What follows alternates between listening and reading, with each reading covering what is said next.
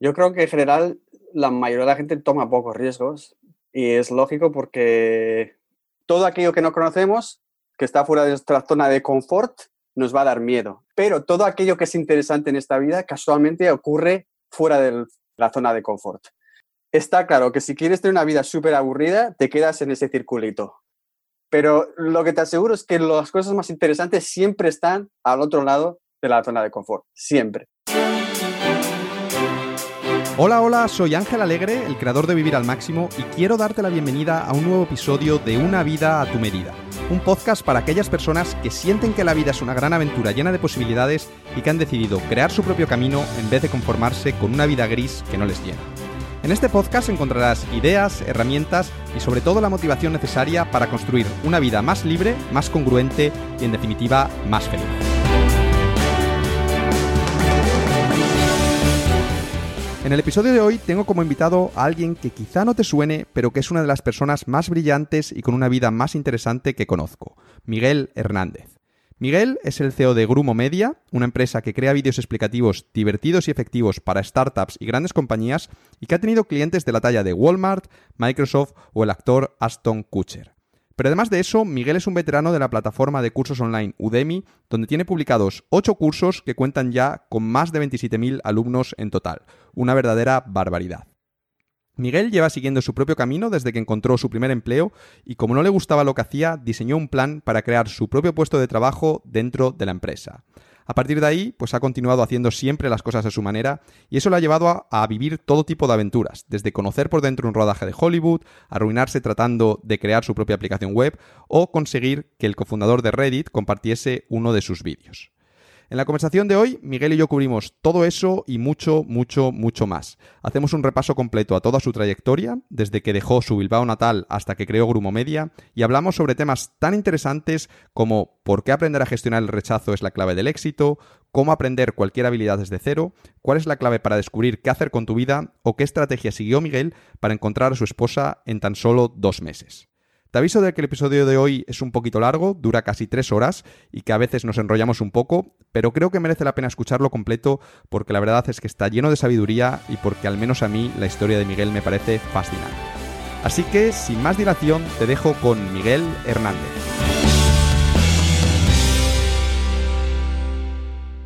Bienvenido al podcast, Miguel. Un placer, eh, Ángel. Nos conocemos desde hace muchos años y por fin podemos conectar. Bueno, conectamos el otro día casualmente en, la estación de Sants en Barcelona, unos momentillos, pero ahora eh, a distancia y es un, es un placer. Sí, sí, lo mismo digo porque tengo que confesarte que llevaba pues muchísimas ganas de tener esta, esta conversación desde que te descubrí allá por 2013, hace ya cinco años, y te descubrí curiosamente en el libro de, de Sebastian Marshall que se llama Ikigai. Es un libro que he mencionado varias veces en, en mi blog de hecho, tengo un post en el que comparto las ideas que más me gustaron del, libro. Y, en este libro tú tienes un capítulo que, que incluyó Sebastián, tuyo, en el que escribías como tus cinco principios o tus cinco ideas mm, para encontrar tu verdadera pasión. Y lo leí, la verdad es que me gustó mucho porque contabas cosas eh, diferentes a las que yo había escuchado hasta ese momento, de esto, de seguir tu pasión y demás. Lo que tú contabas era diferente. Y leí tu nombre, el nombre del autor, y era Miguel Hernández. Y era en plan, joder, este tío tiene que ser español sí o sí, ¿no? Y entré en internet a investigar y efectivamente eras, español de Bilbao. Y nada, desde entonces pues eh, te llevo siguiendo en la sombra. Hasta que en 2015, como, como comentabas antes, pues casualidades del destino, una lectora de, de mi blog, de Vivir al Máximo, que se llama Esther Ciurana, de estherciurana.com, había estado en Chicago en un evento de Sebastián y tú habías participado en el evento. Y parece ser que le había molado un montón lo que habías contado, que no sé qué, no sé qué sería, pero luego fue a Vancouver, te, te conoció y como que nos puso en contacto. Y ahí fue cuando hablamos por Skype, luego hemos intercambiado emails, te pedí consejo cuando contraté a mi primera empleada, porque esto es algo con lo que tú tienes mucha experiencia. Y ahora pues hace dos días estuvimos en Barcelona tomando un café y por fin nos conocimos en, persona, ¿no? Entonces, eh, aprovechando que iba a lanzar el podcast y que, pues que era el inicio, ¿no? Pues dije, voy a, voy a aprovechar, le voy a escribir a Miguel a ver si le engaño para luego hacerle todas las preguntas que siempre he querido hacerle y que queda un poco mal hacérselas normalmente por, por email. Así es que te escribí, te engañé, dijiste que sí, porque no habías, visto, la, no habías visto la super lista de preguntas que he preparado. Y nada, así es que, tío, muchas gracias por animarte a participar. Un placer, me encanta esto. Para empezar, debo decir que eres una persona a la que admiro mucho, que eres un, tío, que eres una máquina, una de las personas más brillantes que conozco. A lo largo de tu vida, pues eh, has hecho de todo, lo iremos contando ahora en las preguntas, pero... Me va a inflar la cabeza, no le digas eso a mi mujer. Que... has hecho modelado en 3D, has hecho programación web, has dirigido vídeos musicales, has creado una, empresa súper exitosa con clientes de la talla de Microsoft, de Fidelity, incluso el actor Aston Kutcher. Tienes ocho cursos en, en Udemy con 27.000 estudiantes, vamos, mm, una auténtica máquina, como digo. Y eres español, ¿no? Pero sin embargo, a pesar de ser español, mm, a mí me da la sensación de que aquí en España te conocen muy poco, ¿no? Y creo que es pues porque mm, vives en Vancouver desde hace tiempo y claro, la mayoría de las cosas que haces son, son en, inglés. Sí, hasta estoy en el quinto pin. Poquita gente te conoce, que espero que es algo que cambie con este podcast, pero, pero bueno, quiero empezar un poco por ahí la entrevista, ¿no? Por, ¿Cómo acabaste en Vancouver? ¿Cómo acabaste viviendo en Norteamérica siendo de Bilbao? Esa es la primera pregunta que me pregunta todo el mundo y, tiene mucho sentido. No es un factor, son varios factores, pero los dos factores principales fueron que para entonces yo y mi hermano ya habíamos vivido en Estados Unidos eh, como estudiantes de intercambio nos gustó mucho y por medio de cartas yo le dije a mi padre, mira, tendrías que venir a visitar esto. Y justo resulta que hacía poco mi padre se había divorciado y está pensando cambiar de, lugar, de, vida, de, todo. Y como él ya viajaba mucho y, es muy aventurero, pues dijo, mira, voy a ir a, voy a ver si puedo ir a Estados Unidos. Y no, no, no, salió la cosa porque es más difícil inmigrar en Estados Unidos y como mi padre es muy cabezón, dijo, mira, yo voy a irme a, otra, la otra parte del mundo, sea como sea, y literalmente cogió la enciclopedia británica, porque esto fue en el 1995, cuando empezó a hacer todo el papeleo, y no había casi internet, no había información como ahora. Entonces cogió, miró y dijo, a ver, ¿cuál es el país más cercano a Estados Unidos que tiene mejor nivel de vida y no hace mal tiempo? Y al final vio que eh, Canadá era un sitio en el que la, inmigración es eh, mucho más fácil que en Estados Unidos y de Canadá el único sitio que es más vivible porque no hace un frío que te pelas en invierno es Vancouver, que casualmente tiene un clima muy parecido a Bilbao, de donde eh, somos nosotros, ¿no? Y ni corto ni perezoso cogió, empecé a hacer los papeleos, fuimos, fui a la, embajada de, Canadá en Francia eh, hizo un examen, lo pasó y al final le dieron los, los, papeles de lo que se llama Landed Immigrant, que te permite inmigrar a Canadá y tienes todos los derechos como un canadiense, menos el de votar y algún otro, y al cabo de tres años de estar ahí en Canadá, eh, todos, eh, porque fue, fuimos al final mi hermano y mi hermana, o sea, los tres hijos, eh, nos hicimos canadienses. Al cabo de tres años vas a un juzgado, había 100 personas ahí, cantas el himno canadiense o oh, Canadá, la, la, la, te hacen un examen que es una tontería. Ahora creo que es más difícil, pero bueno, antes es una chorrada. Y ya eres canadiense, te dan el pasaporte y ahí empezó la historia. ¿Cuándo, ¿Cuándo fue esto? ¿En qué, qué edad tenías cuando fuiste para allá? 19. esto, esto fue en 1996 cuando aterrizamos por primera vez eh, en Canadá. Allí en Canadá, pues a los 19 años fue cuando empezaste a estudiar. Creo que habías hecho antes un año en Estados Unidos, pero digamos que eh, luego continuaste en Canadá. Y a pesar de que ahora pues, te dedicas a crear vídeos explicativos animados, en esa época decidiste estudiar algo bastante diferente, ¿no? Estudiaste ingeniería mecánica, bueno, mechanical design, ¿no? En, el Instituto Técnico de, Vancouver. Sí. A mí siempre me, gusta preguntar a la gente que por qué estudió lo que estudió. En tu caso, ¿por qué estudiaste ingeniería industrial? Yo desde pequeño siempre he tenido una aptitud para las cosas mecánicas. De hecho, yo creo que desde los 9 hasta los 16 años, todos los años mi madre me compraba un set de Lego y cada vez era más complicado y no era de estos Legos para niños típicos que construyes máquinas de Star Wars y esas chorradas, eran los, la versión Lego Technics, eh, que es más mecánica, más complicada, a veces hay motorcitos, sensores y cosas de estas, y yo me lo pasaba bomba todo el verano cuando tenía tiempo eh, montando inventos. De hecho, a veces mi madre recuerda que venían mis amigos a buscarme y yo le decía, no me apetece salir, dile que estoy enfermo, porque quería quedarme en casa a jugar con mis legos. O sea, fíjate qué obsesión tenía. Y de ahí mi padre me dijo, mira, si te gusta tanto montar cosas y la mecánica, pues, eh, ¿por qué no te estudias ingeniería mecánica?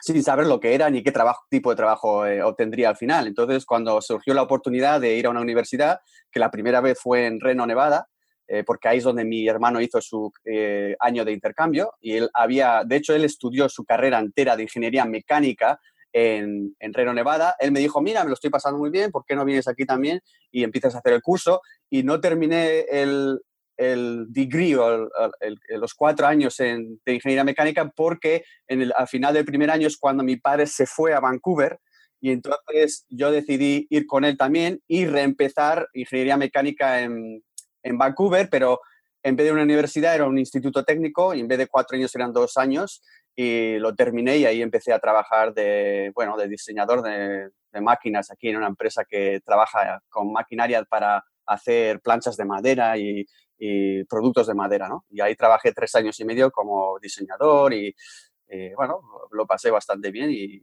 pero bueno, inmediatamente después de eso como tú sabes, ya has investigado, cambié de trabajo. Bueno, no, no, quiero que vayamos tan rápido porque eh, mientras estabas estudiando, uno de los trabajos que aceptaste, que lo cuentas en tu blog, fue un trabajo de estos de, de vendedor puerta a puerta. Que, joder, yo, yo siempre lo he visto como uno de los peores trabajos del, del mundo y sobre todo en, en, Vancouver, ¿no? Que Vancouver al final tiene un clima muy parecido al de Seattle, que lo conozco bien, como decías, muy parecido al de Bilbao, de mucha lluvia y, y así. Y, joder, yo me lo imagino yendo de casa a casa, llamando a las puertas, mojado, lloviendo, la gente como, ¿qué haces? Fuera de aquí, no vengas a vender mierdas. Y Exactamente. lo, veo como horrible, ¿no? Sin embargo, tú en, el blog cuentas que eh, ha sido una de las mejores cosas que has hecho en tu vida, ¿no? Y te quería preguntar que, por qué, que, qué te enseñó ese trabajo que lo ha hecho tan, tan bueno para ti. Pues lo cuento la historia un poquito. Eh, fue mi primer trabajo en, en Canadá, porque claro, eh, ah, no tenía ninguna experiencia, hablaba, no hablaba casi inglés, hablaba inglés, pero no lo suficiente bien, no tenía fluencia completa, ¿no? Y es un país que no conoces ni nada, entonces pues miré el periódico, eh, ah, no, eran muy listos porque no decían que esto iba a ser un trabajo de puerta en puerta, ¿eh? decían que ibas a trabajar promoviendo empresas y no sé qué historia, era todo muy bien vendido para que fueras a una entrevista y al final pues te engañaran porque dice, vamos a empezar a trabajar y de repente te meten en un coche y, y, lo que es tu manager le da una puerta y empieza a vender cosas. Dice, pero ¿esto de qué va? Ahí es donde el 90% de la gente se iba, se dice, esto es, una, esto es un timo. Pero yo dije, mira, bueno, no tengo mejores opciones ahora, voy a quedarme igual una semana a ver qué tal está la cosa. Y efectivamente, era durísimo. Todos los días tenías que hablar por lo menos con 100 a 120 personas. ¿Os marcaban como un mínimo? Sí, sí, claro, porque es que una de las cosas que aprendí y que creo que son, fue muy beneficiosa, hay varias. Una es, por ejemplo, que, mira, vas a un país nuevo, qué mejor manera, bueno, igual no es la mejor manera, pero salir directamente a la calle y conocer a los canadienses. Y si te obligan a hablar por, por lo menos con 100 personas al día, vas a conocer la leche de canadienses en, en un tiempo récord, ¿no? Yo calculo que en los cuatro meses que estuve ahí hablé casi con 12.000 personas eh, de cara a cara. Hombre, la mayoría pues no querían hablar conmigo, pero tuve experiencias muy simpáticas. O sea, al menos una vez al día había una persona súper simpática o que te ofrecía un, otro trabajo de ventas o te invitaba a cenar o bueno, de todo. Las historias que hay por ahí, que algunas no se pueden contar, pero es que estadísticamente, lo que aprendí es que estadísticamente, si puedes aguantar el rechazo, estadísticamente vas a conseguir lo que quieras. Eh, en este caso lo tenía muy claro los de ventas, decían que más o menos si eres un vendedor medio de una a diez puertas o personas que hables, ibas a vender una de las cosas que vendías. En nuestro caso, en nuestro caso eran cupones para negocios locales, igual pues descuentos. antiguo, en la antigua, ¿no? Grupón offline. Exacto. Y la verdad es que en términos de, conversión era de los sistemas más efectivos y probablemente todavía más efectivos que existe hoy, porque el estar cara a cara con una persona es mucho mejor que abrir un correo electrónico de Groupon que te vende algo, porque igual va tu spam o, o lo ignoras o hay mucho ruido, pero cuando hay una persona enfrente de ti es más difícil ignorarla. Aunque sí, el, 90% de la gente te va a cerrar la puerta en la cara, hay un 10% en el que puedes establecer un, tipo de comunicación y en el que igual dices, mira, o, me das pena y te lo compro, o no, es una, no es un mal descuento, porque al final eran descuentos. Y si vas a esa pizzería una vez cada mes, pues mira, pues ¿por qué no? Me la pena. 20 pavos, o sea que al final no, eh, no, era basura lo que vendíamos, tenía a cierto valor, ¿no? Pero lo que aprendí sobre todo es el aguantar el rechazo, que yo creo que es una de las cosas más importantes para tener cualquier tipo de éxito en cualquier tipo de, de, lo que sea, ya sea tanto encontrar un trabajo, ya sea tanto encontrar una novia, una mujer, porque todo va a ser... Estadística, ¿no? Todos son una cuestión de números. Y, nunca lo había visto, había visto así hasta que lo vi claramente en este trabajo, que yo sabía que si hablaba con 100 personas era casi imposible no vender una cosa aunque fueses malo, ibas a tener una persona que, te le dabas pena y te decía, venga, este chaval que no sabe ni hablar inglés, le compro lo que sea, ¿no? Eh, sí, era, era, era muy difícil que hubiera un, día con un donut que llamamos, con cero ventas. ¿eh? Y sí tuve algunos donuts, ¿no? Y a, y a, veces lo contrario, igual vendí 15 o 20 cosas en un día, ¿no? Y esos días está súper inflado, igual has ganado, pues no sé, 200 pavos en un día y bueno, para mí con 19 años eso era, o sea, increíble, ¿no? Pero sí, me enseñó el, poder de la estadística y luego desde entonces la he aplicado a casi todo, en, cuando, cómo, cómo, empecé mi empresa Grupo Media, cómo encontré mi mujer, eh, todo, todo. Al final, como es, es, números. Pero para conseguir esos números, para conseguir ese éxito, tienes que comerte un montón de, de mierda, de rechazo. Y eso es lo difícil. ¿Cómo desarrollaste esa, habilidad? Porque, joder, es duro que te digan que no y, ahí imagino que alguna gente te incluso te insultaría o te cerraría la puerta en tu cara, en plan que rechazos, en plan duros, ¿no? O, te lanzan los perros para que te, te persigan o, no, sé, no sé qué, qué pasaría. Pero, ¿cómo desarrollaste esa habilidad para que esto no te afectase, que te hundieses? ¿Y cómo fue tu percepción del rechazo evolucionando según ibas trabajando más y más semanas allí? Había un gran componente de todas las mañanas, durante una hora y media, eh, los que manejaban este negocio se dedicaban a subirte los ánimos. Ellos sabían perfectamente que para poder tener éxito en este negocio tenías que tener un estado de ánimo alto, tenías que ser positivo. Y tenía una regla, 10 reglas, 10 reglas, y que no te las voy a decir a todas, pero las, las, dos primeras más importantes era stay positive, o sea, sé positivo, y la segunda era stay positive, continúa siendo positivo, porque normalmente después de esa hora y media de que te están comiendo el coco y ponen música y estás saltando, bla, bla, bla, bla, va a ser un día genial, no sé qué historias, luego sales y al cabo de, de, 15 rechazos dices, no voy a vender nada, y el momento que bajas ese nivel de actitud positiva, ya seguro que no vendes, porque no hay manera de vender algo si no, no, emanas algo de... Sí, una, sonrisa, una sonrisa, unas ganas, ¿no? Claro, entonces decía primero stay positive, eh, ser, positivo y segundo stay positive. Luego había be prepared, o sea, está preparado, siempre llega a, tiempo a las cosas, conoce tu territorio, había un montón de cosas, pero las dos primeras era eso. Y lo que me enseñó es que no solo los números valen, ¿eh? vale, pues que yo sé que con 100 puertas seguro que acabo vendiendo una, pero solo si soy capaz de mantener una, una actitud positiva. Entonces tenías que hacer trucos mentales, ¿no? Como bueno, eh, vale, sé que esto es una mierda, me voy a enfocar en lo positivo. Y esto es una cosa que, que es una, una, habilidad que te vale para todo en la vida, porque hay días que te vas a levantar sintiéndote como una mierda y que vas a decir, voy a dejar este sentimiento que me controle o voy a ser yo el que de alguna manera diga, no, no voy a dejar que este sentimiento me controle porque no, no me vale para nada. Al final es una decisión binaria. ¿Es este pensamiento positivo? Sí, vale, pues lo dejo que, sentirlo es negativo, no, entonces no me vale para nada, o sea, lo puedo sentir, pero sé que no me va a ayudar a, vender, ¿no? Y era como, como reentrenar tu cerebro a lidiar con este rechazo y convertirlo en algo positivo. Mi mejor manera era pensar, cada rechazo que tenga, sé estadísticamente que estoy seguro, o sea, que estoy más cerca de un sí, pero es que es seguro. O sea, no puede haber mil veces que me digan que no. De hecho, es casi imposible que 100 que no. Entonces, si ya llevaba 50 nos, decía, ¡buah! El sí ya seguro que es el siguiente, ¿no? Es que ya, ya, ya tiene que venir. Es como si le das a la... Si, si, echas una moneda al aire, si te salen 10 caras, bueno, es que ya sabes que estadísticamente tiene que salir la otra, la cruz, ¿no? Pues lo mismo con las ventas. Y eso es, fue muy duro, pero yo creo que de lo que saqué de ahí, al menos de retraining mental y de la habilidad de, lidiar con el rechazo y entender que al final en ventas y muchas cosas en la vida es, es, es, pura estadística. Intentarlo, intentarlo y seguir intentándolo, ¿no? Sí, sí, pero es difícil. ¿Hubo un momento en el que te volviste como inmune al rechazo o algo así y ya después de tres meses como que ya te daba igual o, o digamos tu, tu tolerancia fue, fue mejorando en ese sentido? No, no, al final de verdad es como que es como todo, lo practicas tanto que al final, ¿qué importa, no? Si yo estuviera en su situación, pues entiendo que, que te llaman a la puerta es una plasta, ¿no?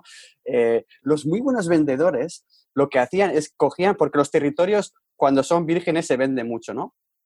Pero una vez que ya se ha, se ha ido por ese territorio, lo, lo, dejan como enfriar, como si fuera una cosecha, ¿no? Igual unos meses para volver a él y se vuelve a vender. Incluso las mismas personas que te dijeron que no, igual te dicen que sí. Los muy buenos vendedores cogían territorios que incluso no se habían enfriado todavía, y igual una semana después iban y llamaban a todos los que habían dicho que no. Y les vendían, porque eran mucho mejores, tenían mejor actitud, yo qué sé, ¿no? Pero la gente que te ha dicho que no, una de las cosas que aprendimos que que te digan no no significa no para siempre. Que a lo mejor ese día tiene un mal día, están enfadados, les has pillado en un mal, mal momento.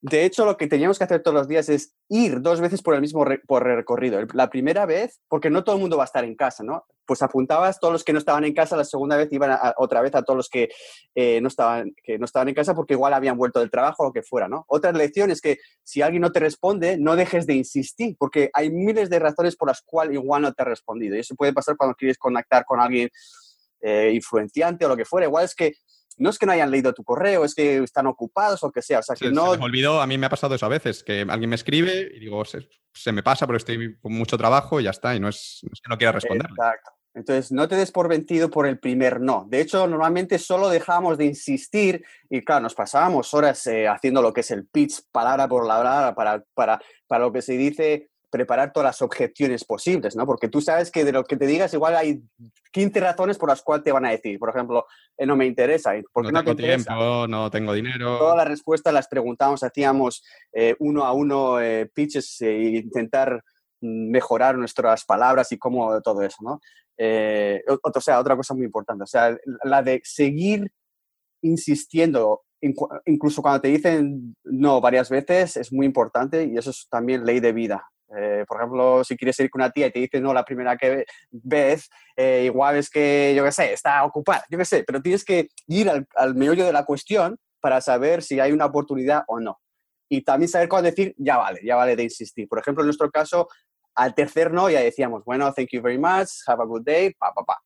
Y ya está. Pero igual el primer no era el, el no reaccionario, el de no, no, cualquier cosa nueva no. Pero igual si dices, mira, es que si me dejas que te explique esto o había muchos, había cinco impulsos. Que está, en ventas está todo inventado, los cinco impulsos. Por ejemplo, acabo de venderle esto a tu, a tu vecino. Ah, ah, pues si a mi vecino la compra no puede ser tan malo. O acabo de vender 10. O este, solo me quedan dos cupones. Entonces, oye, si no te decides ahora, para cuando vuelva la tarde ya está vendido. Y otro, ah, joder, no me quiero perder esta oportunidad. O sea, hay montones de impulsos de ventas que utilizábamos también.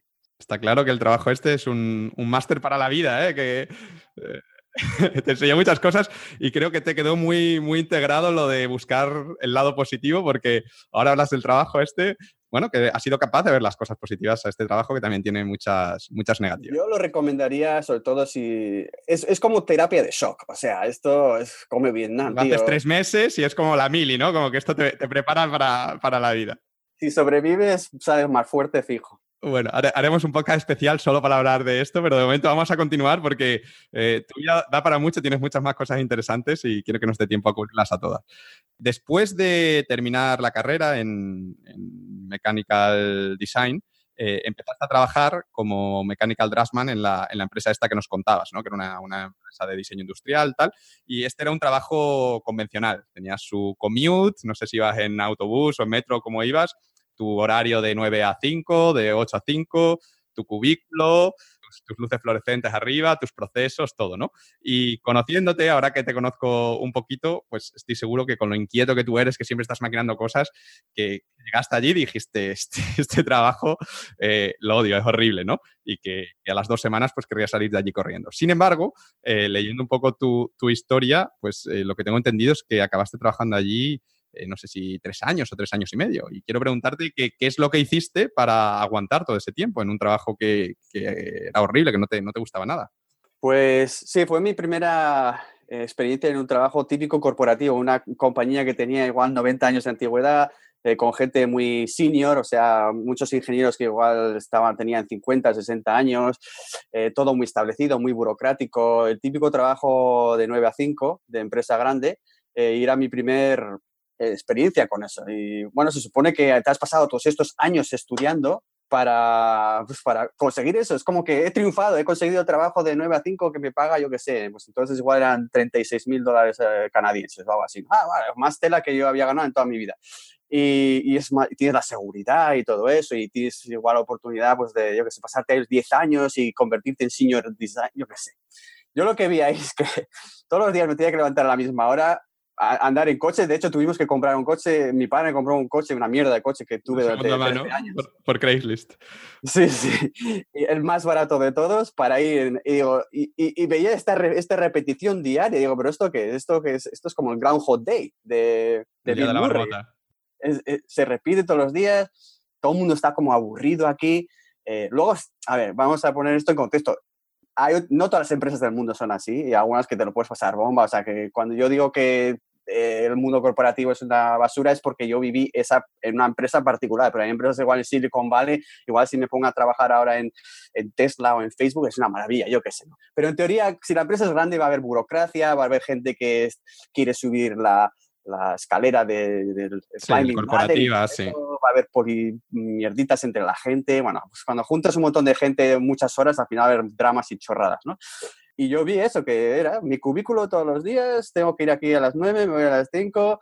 Al principio es que también era un poco deprimente. Y como yo llegué ahí, y, luego es que empiezas a ver, nos contrataron porque ese año igual salió en los números que si contrataban a dos técnicos ingenieros y, en vez de eh, ingenieros con degree, les salía un poco más barato, pero no es que los necesitaban, es que salían igual en los números, pero, o sea, que eres un puñetero número y tú apareces ahí y estuve creo que los dos primeros días y nadie me hizo caso, me dieron un cubículo y yo estaba sentado ahí, ¿qué Leyendo el marca, leyendo el marca. Y digo, pero a ver, ¿qué basura es esta? Sí, te dan un pequeño de orientación y luego, vale, pues a cabo un tiempo me dan un trabajito y es una basura. Digo, ¿por qué es esto? ¿Y qué hiciste?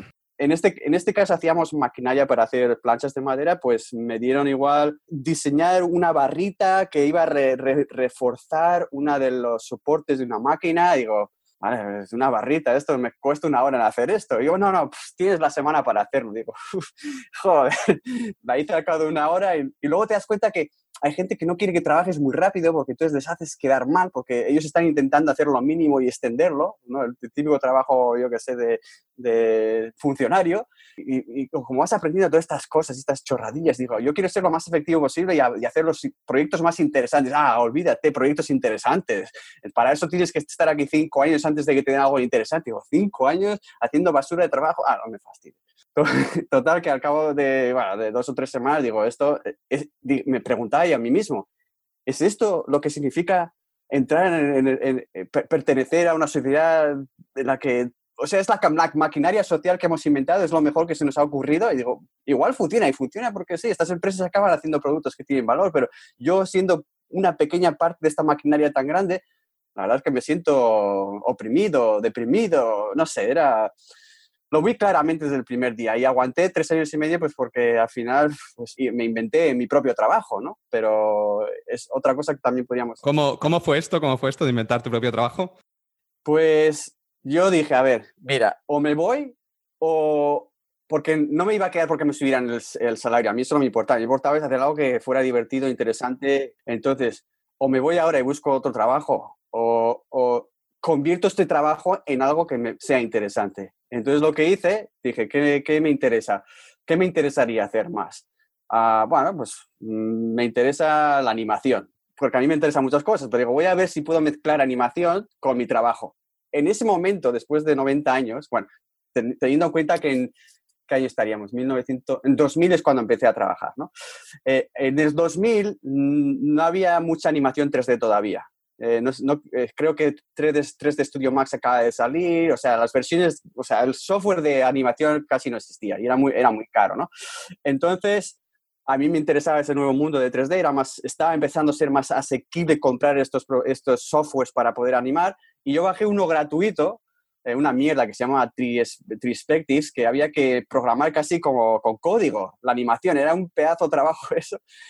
Y digo, mira, como tengo tanto tiempo y, y, y, no estoy haciendo nada útil aquí, ¿por qué no agarro una de estas maquinarias y cojo los, los, lo que son los, los blueprints en, en, 2D y los convierto a 3D? Y no solo eso, sino que animo cómo, sea la, cómo sería la maquinaria una vez en funcionamiento, ¿no?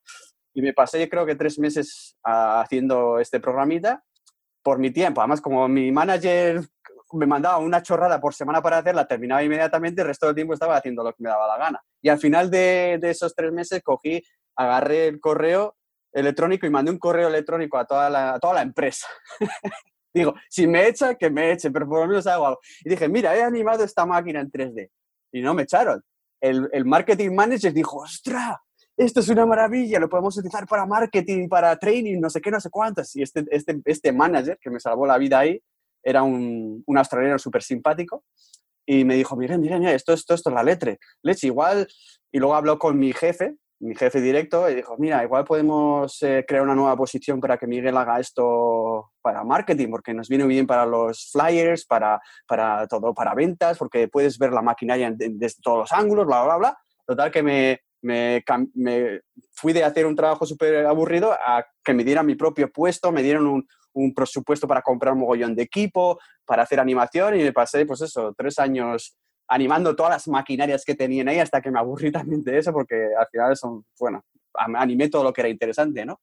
Y hasta gané un concurso y todo, que me llevaron a, Las Vegas por ganar un concurso de Autodesk, porque animé una planta entera, pero todo, o sea, con millones de piezas animé todo ahí. Y, y nada, o sea, que al final convertí un trabajo mierda en algo más interesante. Bueno, eh, estás hecho un verdadero crack. Eh, esta historia me, encanta. Y, te quiero preguntar, porque has dicho, sí, ya, me descargué este programa y aprendí a modelar en 3D, ¿no? Como si fuese, yo qué sé, aprender a preparar una ensalada, ¿no? Y no sé, yo creo que la mayoría de oyentes estarán de acuerdo conmigo que esto de aprender 3D no debe ser tan sencillo. Yo por lo menos mm, lo veo bastante complejo. Y, lo que hace la mayoría de gente, la, gente normal, pues es hacer cursos, formaciones o vas a la universidad para aprender estas cosas y sin embargo tú ahí, pum, pum, pum, te pusiste, ¿no? Y, en esa época no existían Udemy, no existía YouTube, bueno, YouTube no sé, pero estaba mucho, mucho menos desarrollado. Así es que cuéntanos, ¿cómo, cómo lo hiciste? ¿Cómo hiciste para aprender 3D por tu cuenta desde cero? Pues la verdad sí, no había, no había tutoriales ni nada. O sea, yo me bajé este programa de Trispectives y tenía pues un poco de documentación y te enseñaban, al final animar en 3D es como todo, una vez que lo rompes en, y esto es una técnica para aprender cualquier cosa, es, es, lo que se llama chunking, lo rompes en cachitos pequeñitos, cada cachito pequeñito no es difícil de aprender. En este caso era mi trabajo romperlo en cachitos pequeñitos suficientes que eran asequibles para mi capacidad de aprender, ¿no? Entonces, cuando lo ves globalmente, dices, oh, animar en 3D es imposible, claro, porque estás viendo el producto final. Pero si ahora te digo, es paso número uno, haz esto, vale, pues hay que ser muy listo para hacer, hacer el número, paso número uno. ¿eh? Eh, dos, y sigues así, ¿no? Y como tenían, lo que normalmente en esto, todos esos programas tienen un ejemplo de cómo hacer una animación sencillita, paso por paso. Entonces yo cojo, abro el documento, paso número uno, No, claro, necesitas mucha paciencia, ¿no? Tres, cuatro, porque hasta que te salga algo interesante, pues hay que meter muchas horas, ¿no? Entonces, no es una cuestión de ser súper inteligente o eso es una cuestión de tener, yo creo que mucha paciencia.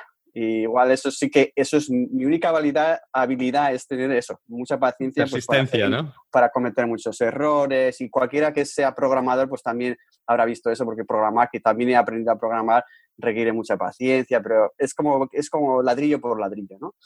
Ah, y así pues aprendí a hacer la primera animación y luego digo, una vez que tienes conceptos básicos ya es repetir ¿eh? porque si sabes animar una pieza o modelar una pieza primero y luego animarla, pues el resto lo mismo. En vez de una pieza igual una pequeña maquinaria de estas tenían igual 500 piezas. Pues es repetir el proceso 500 veces.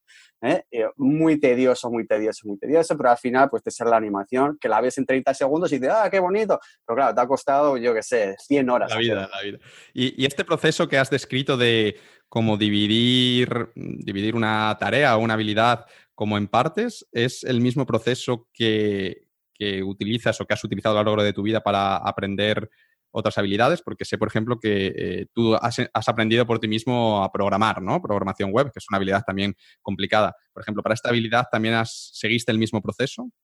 Sí, sí, es el mismo proceso. De hecho, eh, todos aprendemos de la misma manera. No, no, creo que nadie, nadie que diga, quiero aprender a programar y dice, ve un vídeo y ya sabe programar el primer día. ¿eh? Eh, lo que pasa es que igual se nos olvida cómo aprendíamos. De hecho, cuando aprendiste, hombre, de pequeño aprendemos más rápido, casi instintivamente, pero cuando aprendiste a escribir, no te enseñan una obra de Cervantes y te dicen, mira, escríbela o hazme algo parecido. No, empiezas con la A a ver, ¿cómo se escribe la A? ¿Vale? La B. y así te pasas igual tres semanas aprendiendo el abecedario. Y luego, pues, con estas letras puedes crear palabras. Y luego sílabas y tongos y, y atos, yo qué sé, ¿no? Y pues eso, es lo mismo. Eh, entonces, con esa misma filosofía que nos han enseñado desde pequeños para aprender el, el abecedario, pues se puede hacer todo. Es romperlo en cachitos que son asequibles y luego juntarlos. Y la cantidad de complejidad que se puede aprender con ese sistema de chunking eh, es, es casi infinita, ¿no?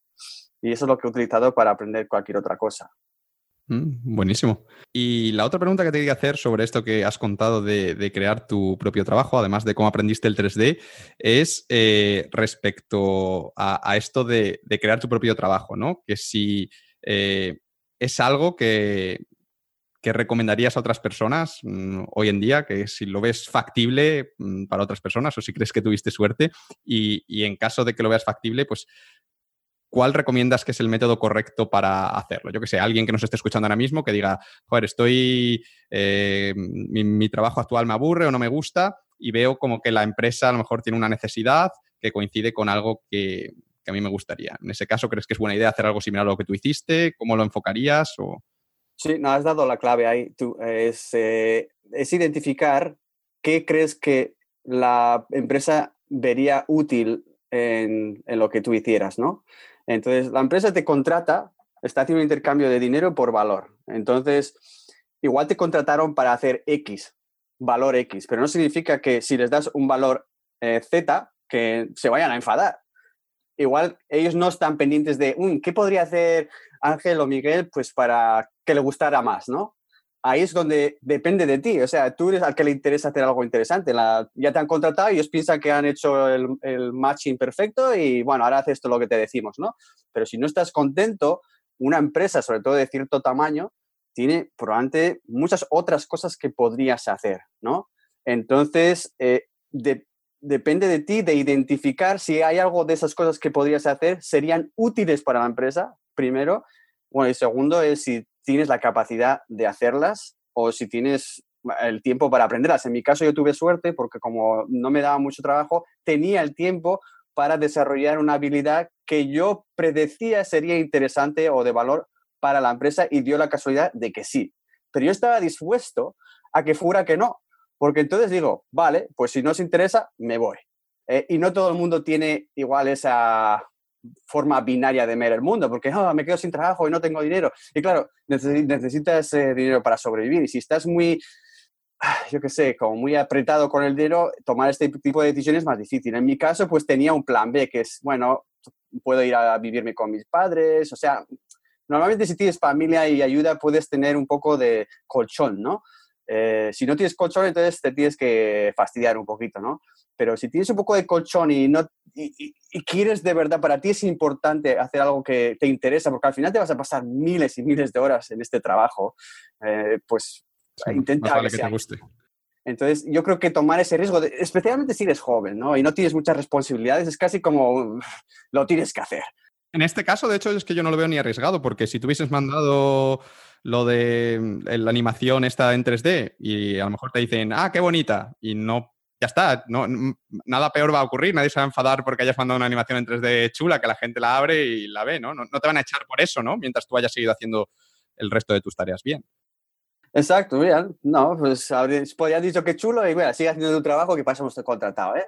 eh o, o ya, en el caso de otras personas podría ser, eh, sí, pues lo que veo la clave es lo que, lo que has comentado, ¿no? De buscar algo que te guste a ti, pero que realmente aporte valor a la empresa, que tiene que haber esa alineación. No puede ser solo que te guste a ti, porque a la empresa le da igual que a ti te guste. Eso, esa alineación. Y la otra cosa que iba a decir, que es la que he empleado también para tener éxito en otros ámbitos, es el de un ejemplo habla mil, mil veces más claro o tiene más poder que decir lo que crees que podrías hacer. Si tú vas a tu jefe, yo creo que si hiciera esto, no, pero si puedes demostrar, como en mi caso, no, yo no tenía que decir nada, ver este vídeo, que es el ejemplo de lo que creo que podría ser valioso para esta compañía, y ahí no es que te diga cómo sería o qué, qué guay sería tener animaciones en esta empresa, no, es aquí hay una animación, ¿qué os parece?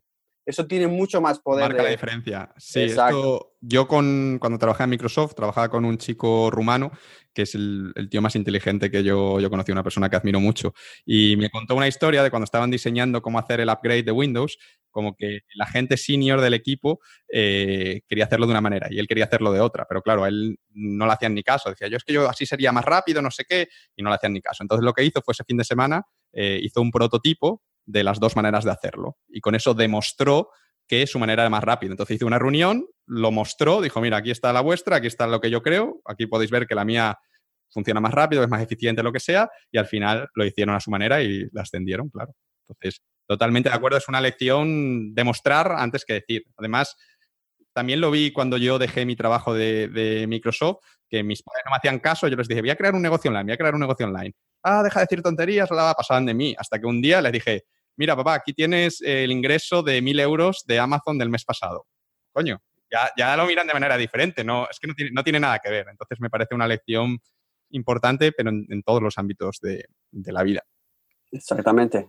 Después de esta empresa en la que estuviste tres, años y pico, mm, de pronto mm, te empezaste a interesar por todo el tema audiovisual, por el crear vídeos, el cine y demás. Y me llama mucho la atención, ¿no? Porque es algo bastante diferente. Entonces, eh, quería preguntarte que, de dónde vino ese, ese interés y si en este momento tú ya tenías claro que querías empezar a trabajar en ese sector y dedicarte a ello profesionalmente o si en ese momento era solo, no sé, una cosa que te llamaba la atención y que querías aprender un poquito más sobre el tema. Pues sí, siempre había, el cine siempre me ha llamado la atención y el, vídeo, el poder del vídeo, el poder de explicar cosas complicadas en, en, poco tiempo. Eh, eso lo vi inmediatamente cuando hice mi primera animación eh, en, en, esta compañía. El, hecho de que igual la gente que nunca había visto esta máquina funcionar desde dentro, los componentes y todo eso, intentar explicar eso con, con palabras es casi imposible, ¿no? Pero en 30 segundos la gente, ¡guau! Lo entiendo, lo veo, lo comprendo. Eso me parecía un, casi algo mágico, ¿no?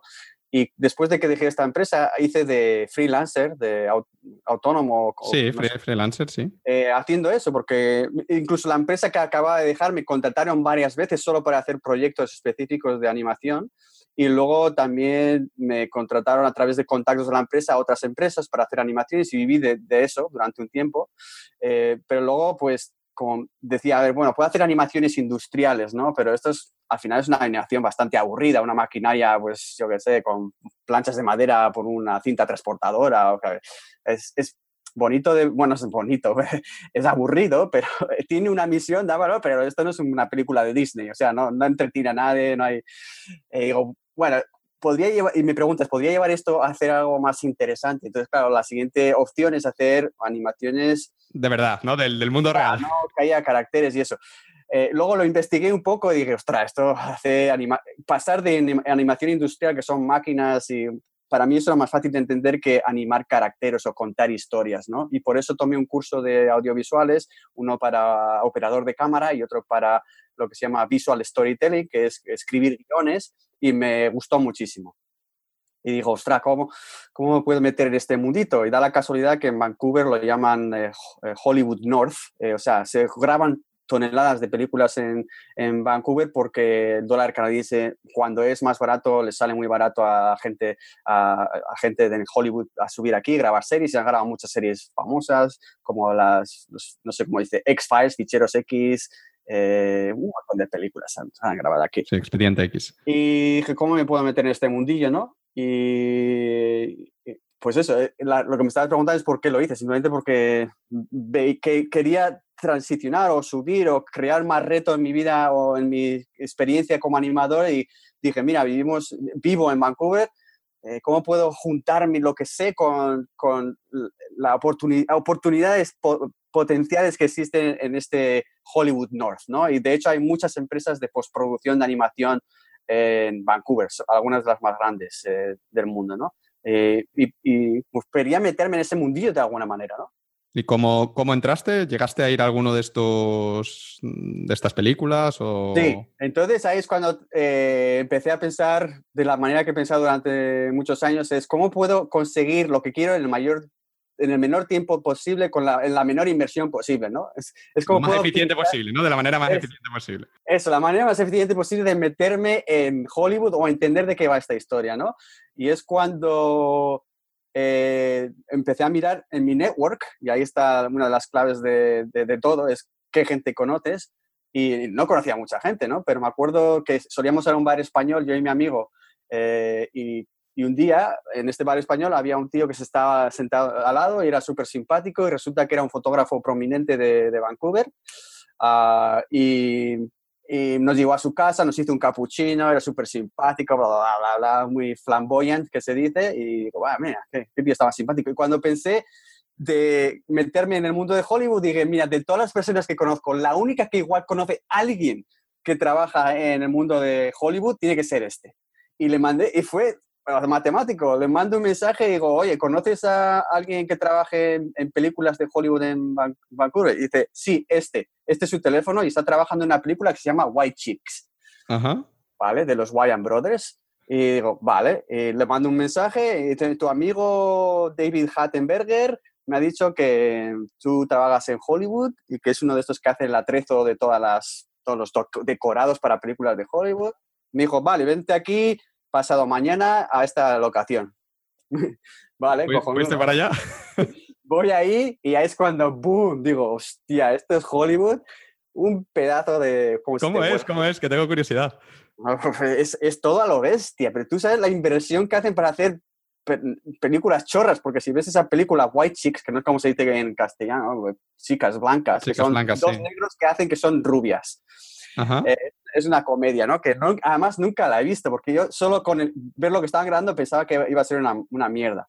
Lo que sí que me acuerdo es que costaba 36 millones de dólares producirla, que ahora en teoría no es, no es tanto. En Hollywood una película de 36 millones es barata. Y se gastaban otros 36 millones en lo que es todo marketing. Ya aprendí, vaya pedazo maquinaria. O sea, se gastan tanto dinero en producción como en marketing. Porque si no recuperan el dinero en las primeras dos semanas, es un fracaso. Una lección que aprendí. La otra es que según llego ahí, tiene una de estas, eh, eh, ¿cómo se dice? Naves, naves gigantes, con igual 300 personas dentro, cámaras Panavision de medio millón de dólares cada una, grabando cada escena con tres al mismo tiempo y yo ah, ya empezaba, empezar a saber un poco de lo que costaba esto. Digo, mira, cada cámara te eh, medio millón. Solo el, lo que es la película dentro que están grabando a 24 fotogramas y la tienen que revelar, pues yo qué sé, 2.000 pavos al día los que están trabajando tres tíos por cámara, el, que hace el foco, el que graba la cámara, el que saca eh, los carretes de película y los pone, no sé qué. Luego las chicas de, bueno, todo, los que montan las luces, los decorados, o sea, eso es como una, una empresa, o sea, es 200 personas trabajando en un proyecto para hacer una película chorra. Digo, pero esto es... Y yo, que bueno, que estaba acostumbrado a estar en mi casa con mi ordenador, a hacer una animación de 15 segundos. Con tu camarita de 300, 400 dólares. Ya.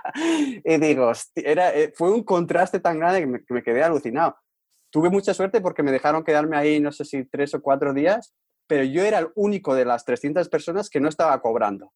Y es muy raro que dejen a, gente de fuera venir, pero como este tío eh, que, me, el, que hacía todos los decorados eh, es de alta reputación y él dijo, mira, Miguel va a estar aquí unos días. Es un amigo mío y viene y ya está, está aquí mirando. Y yo fui ahí, y claro, hablaba con todo el mundo y todos ahí trabajando. Algunos, déjame en paz, estoy muy ocupado porque en hay, hay mogollón de tensión. Otra cosa que aprendí es que están todos, es como, como estar en, en el eje. Caminando muy rápido, yo me lo imagino yendo de un rápido de un lado para otro. Claro, porque se están gastando en la ostra de tela, igual medio millón, un millón de dólares al día. Entonces, cada instante cuenta, ¿no? Entonces, va, va, va, para arriba, abajo, vamos a montar esto, todo súper complicado. Digo, ostras, o sea que. Y yo estuve ahí tres, tres días y creo que grabaron igual 60 segundos o un minuto de la película. O sea, porque toma una, toma dos, toma tres, 800 mil tomas para hacer una tontería. O sea, eh, una, una locura. Eh, y luego me acuerdo, sí, de estar hablando con el director de fotografía, que yo no conocía a nadie en el mundo. De, o sea, conozco igual a directores, pero no a, la gente que también hace un trabajo muy importante, como un director de fotografía. Y este director de fotografía resulta que era el director de fotografía que había hecho esa película Chocolate con... Creo que la he visto, creo que la he visto. Sí, con Johnny Depp y la otra chica. Una tienda de, de, chocolates, sí. La siguiente película la hizo con Charlize Theron, eh, que se llama Monster, o no sé cómo se llama en castellano.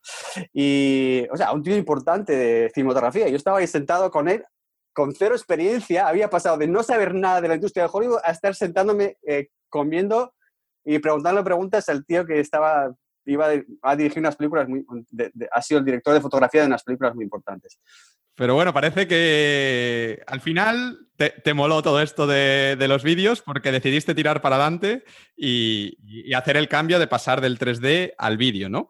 Exacto. Y, te quería preguntar si, si, fue para ti difícil tomar esta decisión porque, joder, en aquel momento tú dentro del 3D ya tenías experiencia, estabas cobrando, estabas ganando dinero y de pronto querías empezar algo pues totalmente nuevo que, bueno, se te podría dar bien, se te podría dar mal, podría ir bien, podría ir mal, ¿no? Pero al final es un cambio un, cambio grande, ¿no? Entonces, eh, quería preguntarte si esta fue una decisión fácil o difícil, ¿cómo, cómo fue?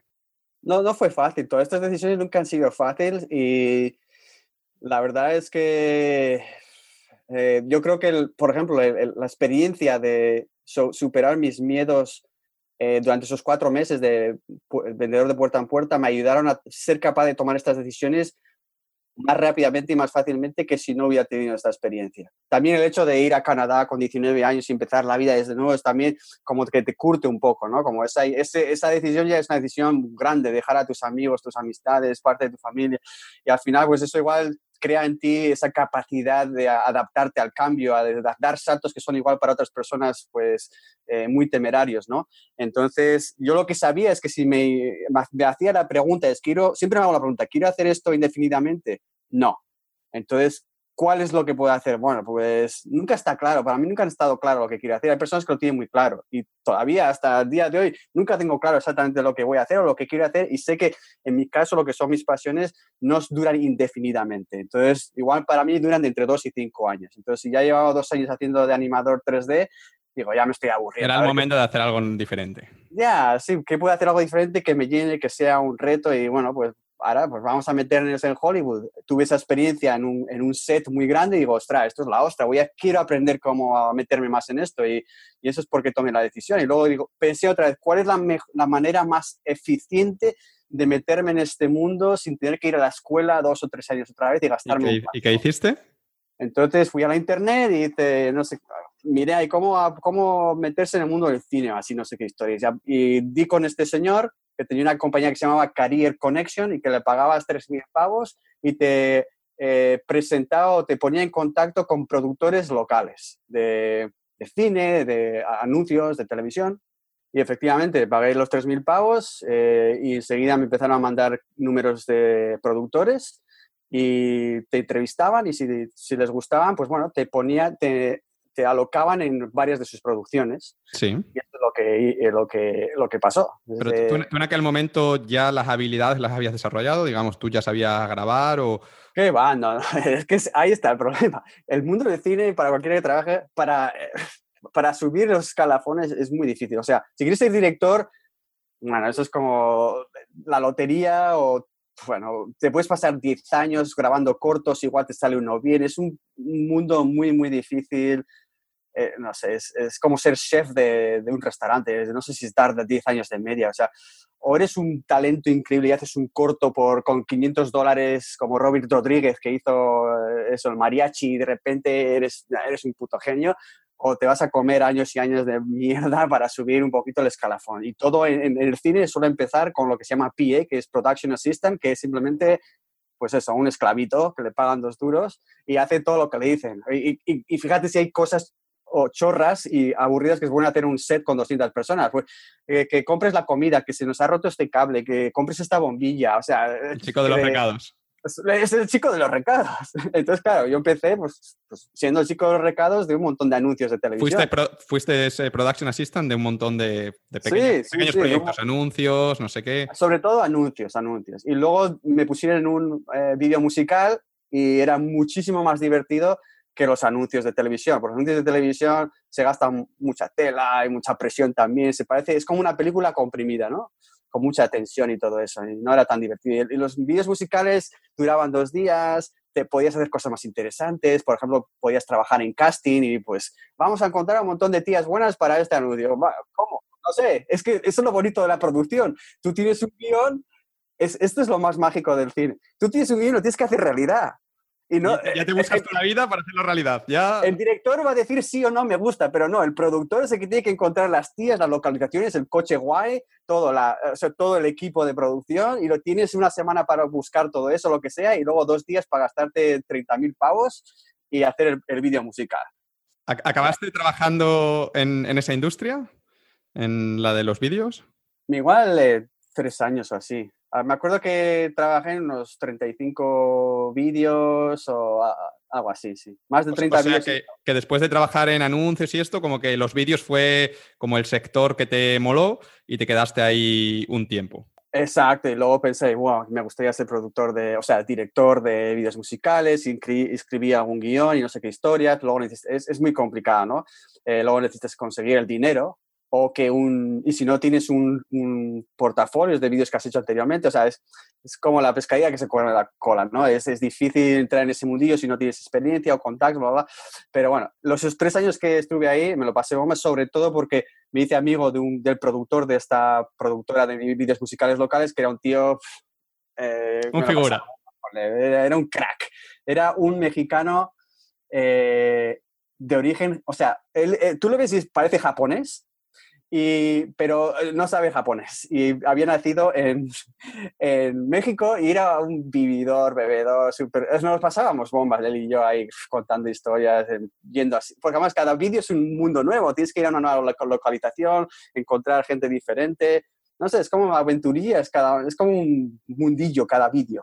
¿Ahí, seguiste siendo el production assistant o, ya digamos que te dejaron coger cámara y hacer otras cosas? Sí, hay alguno eh, fui ayudante de cámara. No sé si nunca grabé porque en estos vídeos, ahora sería más fácil, pero en el 2003 o así, todavía las cámaras HD digitales no eran muy asequibles. Entonces, siempre grabábamos con, con, con cine, con cámaras a, a, reflex o Panavision, y para eso no te las alquilan si eres un, tienes si eres parte del sindicato o algo así, ¿no? Eh, entonces, solo contratábamos a cinematógrafos que ya tenían años de experiencia, sabían usar estas cámaras tan complicadas y yo no, a mí no me iba a dejar utilizar una cámara de medio millón ni por el forro. O sea, lo máximo cambiar las lentes o, en alguno dicen lo que se llama eh, focus pulling, que es eh, manejar el foco. eso hice un poco, pero el resto era pues hacer más de recados, casting, eh, location scouting, o sea, encontrar localizaciones, eh, sí, pues eso, mandar todo el papeleo para conseguir eh, dinero del gobierno para que, que subvenciaban estos proyectos, un poquito de todo, sí. Y, después de eso estuviste tres, años y se ve ahí que te, aburriste otra vez. También fue otra pasión que se, se, se consumió, se caducó. Y, y, después de eso, si no me equivoco, eh, decidiste crear una, aplicación web de gestión de, proyectos. No sé si fue... Ah, no, no, esto es... Hay un paso intermedio que es, es igual es interesante, aunque no sé cuánto quieren escuchar en mi vida tú esto, pero bueno. Antes de hacer esa aplicación, a través de esta productora de vídeos musicales, acabé trabajando en un sitio muy estrambótico y estrafalario eh, que se llama bodog.com, que es una de las compañías de apuestas online más grande del mundo. Toma ya, esto no lo sabía, ¿eh? Ah, no, esto todavía, esto, esto fue la bomba. Me pasé tres años ahí y resulta que el dueño de esta empresa, que era multibillonario, eh, Calvin Ayre, que salió en la, en la, revista de Forbes como uno de los más ricos del mundo en el 2005, por así, o 6, ¿eh? resulta que ese año eh, decidió que quería empezar a hacer un, un, estudio de televisión y se gastó la ostra de millones de dólares en montar tres series de televisión y una de, en una de ellas yo trabajé, eh, que se llamaba, eh, no sé, no, Bodog Fight, que era de Mixed Martial Arts o de gente pegándose, ¿no?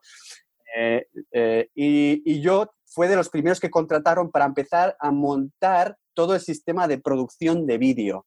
O sea, me dieron un mogollón de tela a mí y a un amigo mío para empezar a editar los primeros vídeos que hicieron y luego para comprar todo el equipo de postproducción para contratar a un montón de gente que se encargó luego pues, de hacer todo el, reality show ese y para hacerlo el, el, show este, ¿no? Y ahí me pasé tres años y medio, viajamos por Costa Rica, por eh, la, República Dominicana, por Estados Unidos, grabando peleas y todo. Ahí ya tenías más responsabilidad, eras tú como el... Sí, al final me dieron un, trabajo a tipo completo, me pagaban muy bien, eh, se convirtió también en un 9 to 5, pero es que eso no sé, podía... hay, 9 to 5 como ese y hay 9 to 5... No, eso era una startup, teníamos que ir por todos lados, vinieron productores de, de, de, Los Ángeles, el tío que manejaba, o sea, el dueño e, e, era como una especie de, playboy, tenía mansiones por todo el mundo. Y yo me acuerdo que la primera serie que íbamos a grabar era una serie sobre la vida de cómo es ser un billonario. Ah, y resulta que yo fui con él, iba con sus yates y sus tías y no sé qué, grabando por ahí con su helicóptero, pero el problema es que eh, él quería ser la imagen de, la, de, la, marca, pero como imagen era, era guapo, el tío era alto, guapo, no sé qué, pero luego a la hora de le pones enfrente de una cámara y pues olvídate, es, que no, se podía ver ni tres segundos del tío hablando porque era súper aburrido. Total, que grabamos igual 15 horas de, de de vídeo y lo tuvimos que echar a la basura porque era infumable eso, ¿no? Eh, pero a mí que me importa, yo me lo pasé bomba, iba bajando por todos los sitios, me lo pagaban todo bien, jugando con todos los, últimos modelos de cámaras y eso. De ahí, al final de, esa, de esa, esa, aventura, es cuando yo, dentro de la empresa, otra vez, como me estaba aburriendo, dije, ¿qué puedo hacer aquí? Me empecé a autoenseñar eh, programación y es cuando creé un sistema para controlar todas las horas de trabajo de todos los contratistas, porque teníamos toneladas de contratistas, de gente que trabajaba en vídeo. Y era una base de datos interna en la que la gente metía sus horas y en base a las horas que metían, cobraban por hora, ¿no?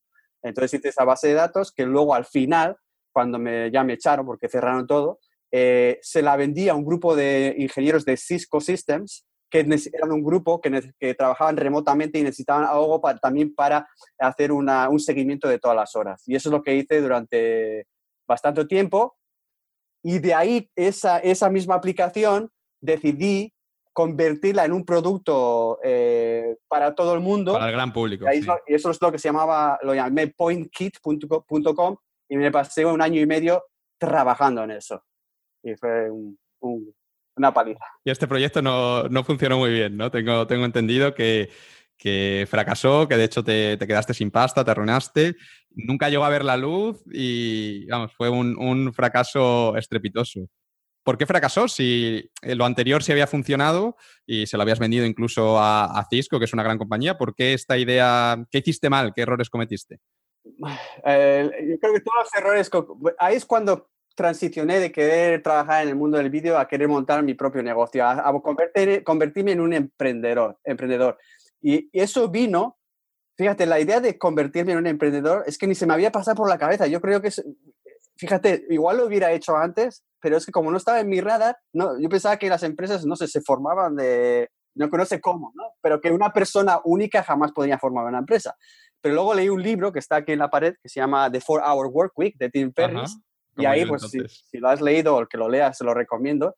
Eh, cuenta Tim Ferris cómo eh, no hay que trabajar 800.000 horas en, dentro de un cubículo y que en la internet, si te lo montas bien, eh, puedes ganar, ganar, bastante tela y tener una vida muy, pues, muy divertida, muy libre. Muy divertida, ¿no? Digo, ostras, esto suena bien porque acabo de hacer una aplicación de internet, si la vendo bien, puedo, cobro 20 pavos al mes, si tengo, yo qué sé, 200 usuarios, pues ya tengo suficiente para vivir, la mantengo, viva la vida, viajo por todo el mundo, traca, traca.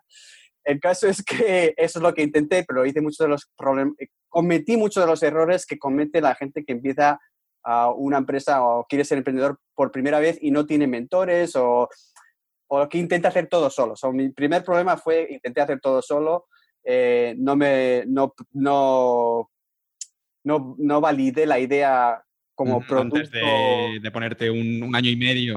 Eso, sí. Y lo hice todo solo, me pasé miles horas de programando, hice un pedazo de chorito de programa súper complicado, tuve casi la oportunidad de trabajar con uno de los cofundadores de Facebook, eh, Dustin Moskovich, porque ellos, em, Dustin Moskovich y otro, empezaron una empresa que se llama Asana. Sí, que yo la utilizo para mi, para mi empresa, sí. Y justo, y justo cuando empezaron Asana, eh, estaban buscando a gente que tenía experiencia desarrollando eh, project management, em, herramientas de seguimiento de proyectos algo así. Y yo me acababa de pasar un año haciendo esto y digo, ostras, no puede haber mucha gente en el mundo que se haya pasado un año investigando todas las herramientas de, seguimiento de proyectos y mandé mi proyecto y me contactaron.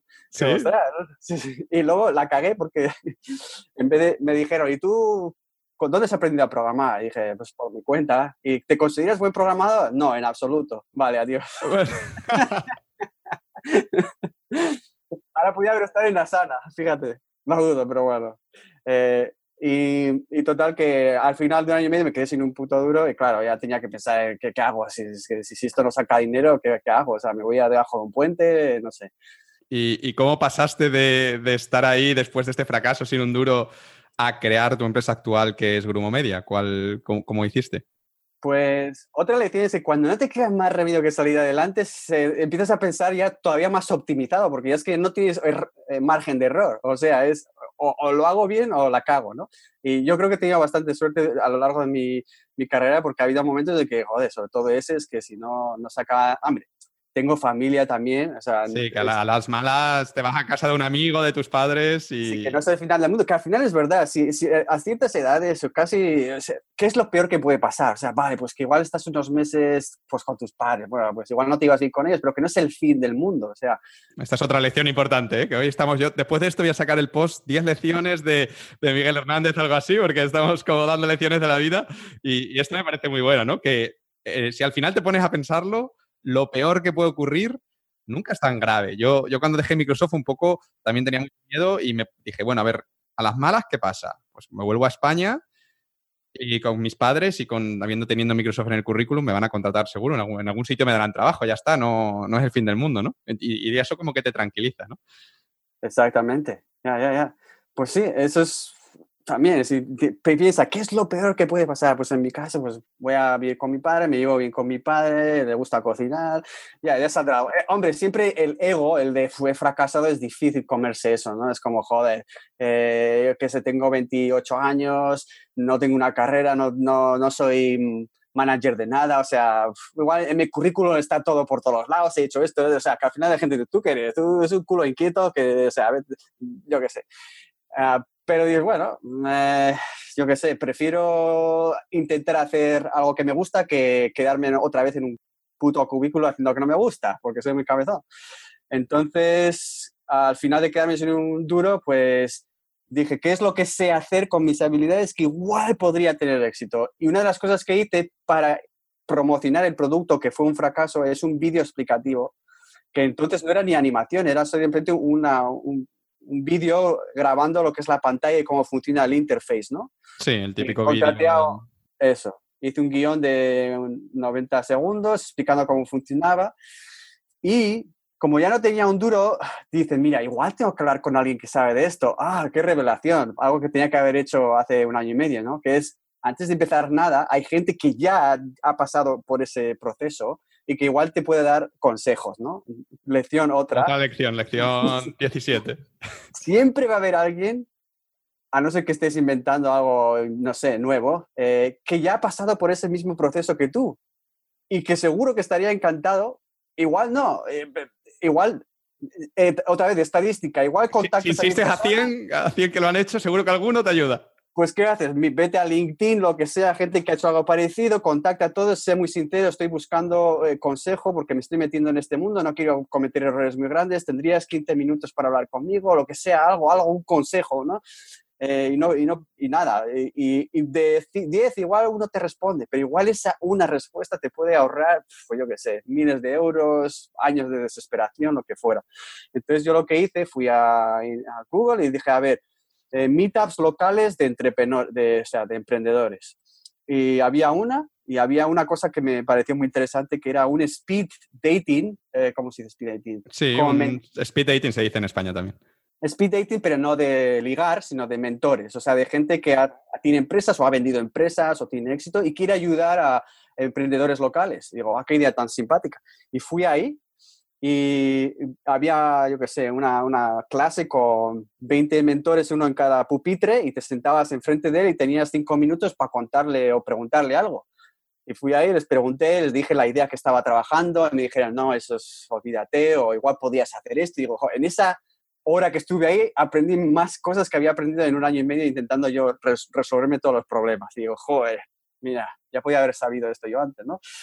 Y de ahí conocí a dos rumanos eh, tú decías que tienes un rumano inteligente, amigo inteligente.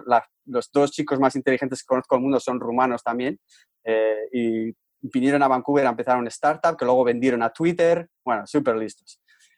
Y uno de ellos estaban haciendo este, este proyecto eh, que se llamaba Samify. Y Samify agregaba todas las noticias de todos tus networks y te mandaba un email diario con el sumario de las mejores noticias, ¿no? Así, y tenía un algoritmo muy simpático, pero querían promocionarlo para subvencionar dinero y dijeron, necesitamos un vídeo. Y yo dije, ¡chin! Yo sé hacer vídeos, bueno, más o menos. pero vieron el vídeo que había hecho de PointKit y dijo, ostras, ¿puedes hacer algo parecido? No sé qué. Y dijo, vale, pues, pues no sé, sí, voy, voy a intentarlo. Total, hice ese vídeo, les gustó muchísimo. De ahí dije, ostras, igual hay oportunidad de hacer un negocio haciendo estos vídeos, porque eh, obviamente si estos chicos lo necesitan y me han pagado, igual hay otras empresas. Y ahí es cuando utilicé una super estrategia para empezar Grumo Media.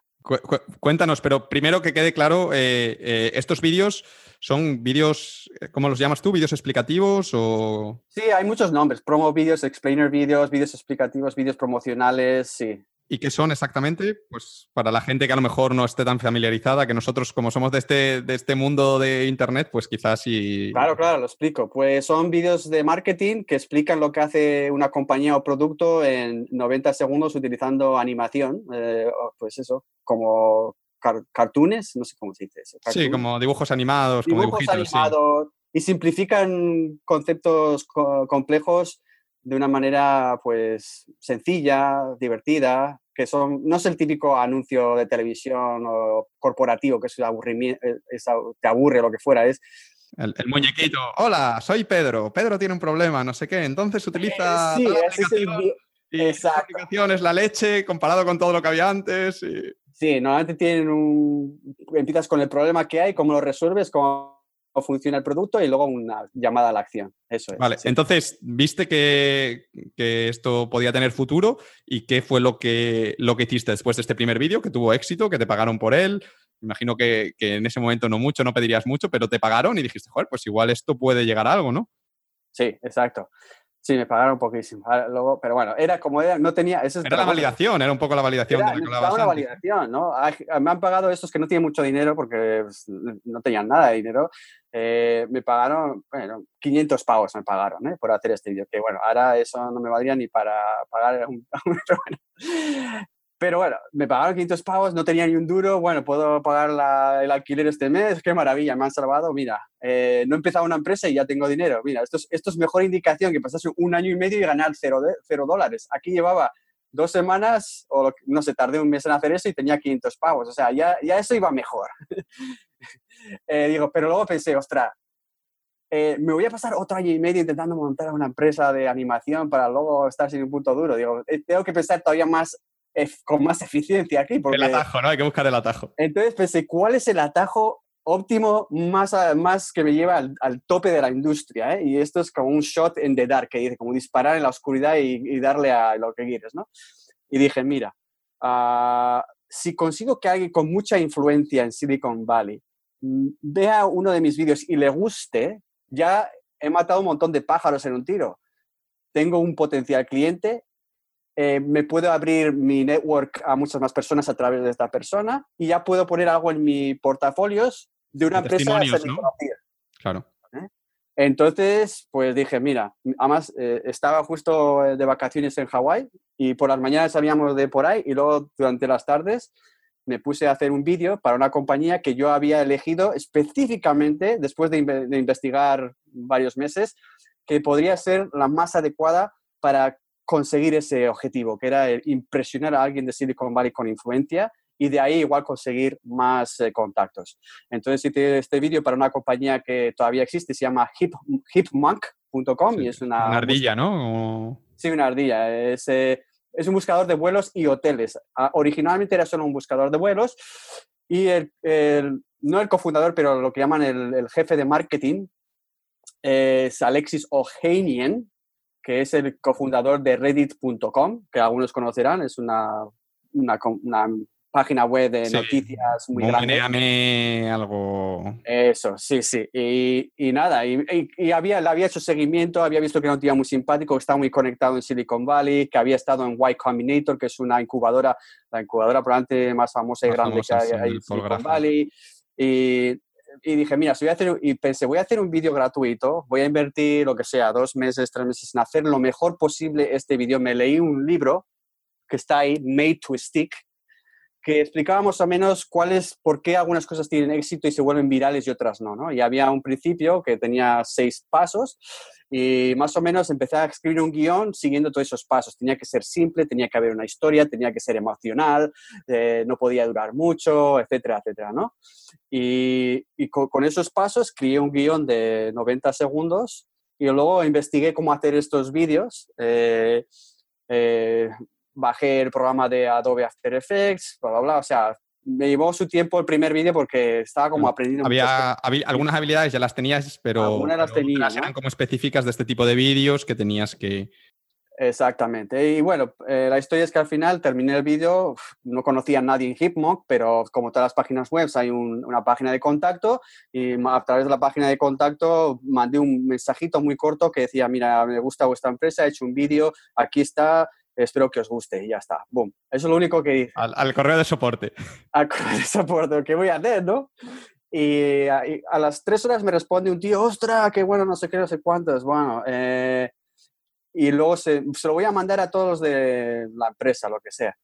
Y al día siguiente, Alexis Eugenia me responde, y yo, ¿Qué vídeo más cojonudo? Llevamos meses intentando explicar lo que hacemos, nadie lo entiende, ya en 90 segundos la gente lo puede entender, nos ha salvado la vida, no sé qué, no sé cuántos. ¿Qué quieres que haga por ti? Dime, dime, hago todo lo que sea, no sé qué, no sé cuántos. Te voy a entrevistar para mi blog que lo ven miles de personas. Vale, vale, pues me entrevista para blog, me eh, manda un correo a todos de Y Combinator diciendo si queréis un vídeo, Miguel es lo mejor del mundo. Bueno, este es mi primer vídeo. ¿Lo, pusieron en la web o no? ¿Lo utilizaron en su web? Eh, lo pusieron en, la web durante un tiempo, luego lo pusieron en, su, ah, en una feria de muestras en donde conocía a Aston Kutcher, lo pusieron en una pantalla muy grande ahí. Eh, bueno, que, o sea, es que eso es casi como la lotería, pero, o sea, había una estrategia detrás, pero que me saliera también no lo esperaba. De hecho, yo estaba pensando también estadísticamente, ¿no? A lo mejor tengo que hacer varios, varios vídeos, claro. Sí, yo estaba pensando, de hecho ya tenía una lista de empresas, empecé por la que más me gustaba, ¿no? Pero luego tenía otra, creo que se llama Loop y unas cuantas más, y bueno, pero bueno, a, veces hay, a veces hay suerte y te sale a la primera. Y es un home, home run encima, sale mejor de lo esperado, ¿no? Ya, o sea, yo estaba, esto no puede ser verdad, después de un año. Yo a veces creo que hay una especie de karma vital, que si sufres mucho durante un tiempo, se como, como que luego de repente se, se compensa. Te, compensa, ¿no? Te tocaba, te tocaba tener éxito esta vez después de... yo fui de estar en la miseria para de repente estar hablando con un tío, una influencia en Silicon Valley, que todavía lo es, y ahora tiene una, una compañía que invierte, que es gigantesca, y se ha casado con Serena Williams, y es un tío muy, bastante famoso ahora, incluso antes también. Y encima resulta que es súper simpático y le gusta dar y le gusta ayudar a la gente, o sea, tiene todos los... Diste, diste en el clavo, sí, sí. Más clavo imposible. Y bueno, pues de ahí, ahí empezó Grupo Media, o sea, de, de, cero, no tener ni página web, a que un tío muy conocido te presente a un mogollón de gente, o sea, a los fundadores de Y Combinator. Sí, gente, sí, con empresas que también necesitan este tipo de vídeo, fue, fue perfecto.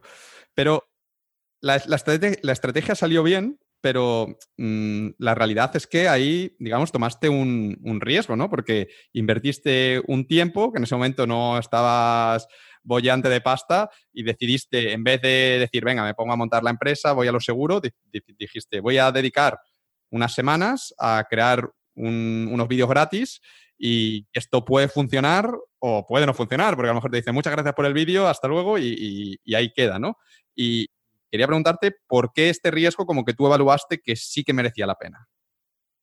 Bueno, en este riesgo es, como dicen en inglés, opportunity cost, oportunidad y coste, ¿no? Eh, el coste no iba a ser muy grande, o sea, iba a ser mi tiempo, pero la oportunidad era muy, muy grande. Entonces, viendo ese balance y, las opciones que tenía en esos momentos, era como, es que no tengo nada que perder, ¿no? O sea, hago un vídeo, incluso si no les gusta, al menos ya sé que a las empresas les gusta este tipo de vídeos. Igual el proceso tradicional sería hacer más vídeos para empresas pequeñas y, hacer el portafolio poco a poco más grandes, que es como la gente lo hace normalmente. Pero yo quería un atajo, o sea, eh, si voy a hacer esto, ¿cuál es la manera más rápida de llegar al, al, al tope y, esa es la, y dijo, pues si me va a costar lo mismo hacerlo de una manera que la otra, pues voy a invertir eh, unas semanitas, hago esto y si sale bien, bien, y si no, pues seguiré intentando otras empresas a ver qué sale, ¿no? O sea, que... como, como comprar un billete para, que, para un sorteo de la lotería, que es bastante barato, ¿no? Entonces, como dices, como es tan barato, pues ¿por qué no, no? Lo voy a intentar y si va bien, pues va bien. Y si funciona. Es mejor que la lotería, porque la lotería... sí, las posibilidades son mucho más altas, claro. Son, no solo las posibilidades, sino es que en, la lotería tú compras el billete, pero no aprendes nada. Aquí, el hecho de hacer el trabajo, yo gano una habilidad que es... Eh, claro, que encima estás mejorando tus habilidades, lo puedes poner en el portfolio. Exacto. Y a lo mejor el tío no lo comparte, pero es el tipo de cosas que yo pienso que si lo haces van a pasar cosas. No sabes qué va a pasar, puede que salga súper bien como salió, pero a lo mejor pasa otra cosa diferente, pero algo va a pasar, ¿no? Como que da pie a que ocurran cosas buenas. Eh, exacto. Y otra, uno, igual otra de las lecciones que aprendí es que si siempre empiezas dando en vez de pidiendo, las posibilidades de conseguir lo que quieres aumentan mucho mejor. Porque normalmente la gente cuando alguien pide y entonces, sobre todo alguien que tiene mucha influencia, dinero, lo que sea, y no tiene tiempo, está harto hasta las narices de que le pidan cosas. Pero es muy raro que alguien venga y dé algo de valor sin pedir nada a cambio.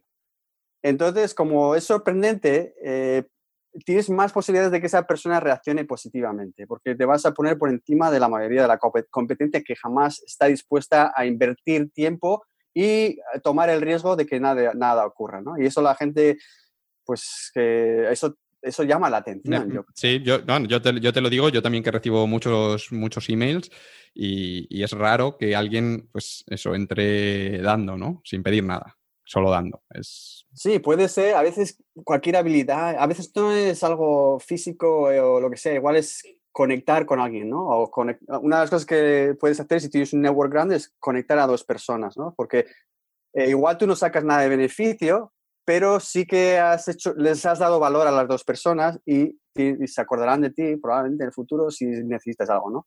Eh, hay muchas maneras de dar valor.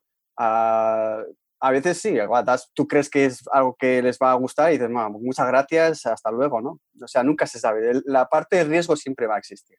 Sí, yo había leído que mm, no, recuerdo quién era, que un, chico que se acaba de mover a una ciudad y tenía un blog, era muy famoso y, era vegetariano, vegano, y como que otro para aportarle valor, mm, que vivía en esa ciudad, le pasó como una lista de los mejores restaurantes veganos o algo así, y como que eso ya hizo que les puso en contacto, ¿no? Pero también es otro ejemplo de aportar valor, que no tiene por qué ser un vídeo técnico de la leche, puede ser pues algo tan sencillo como un contacto, una lista de restaurantes o cualquier cosa. Pero esa lección de dar, eh, empezar dando, me parece muy, muy buena.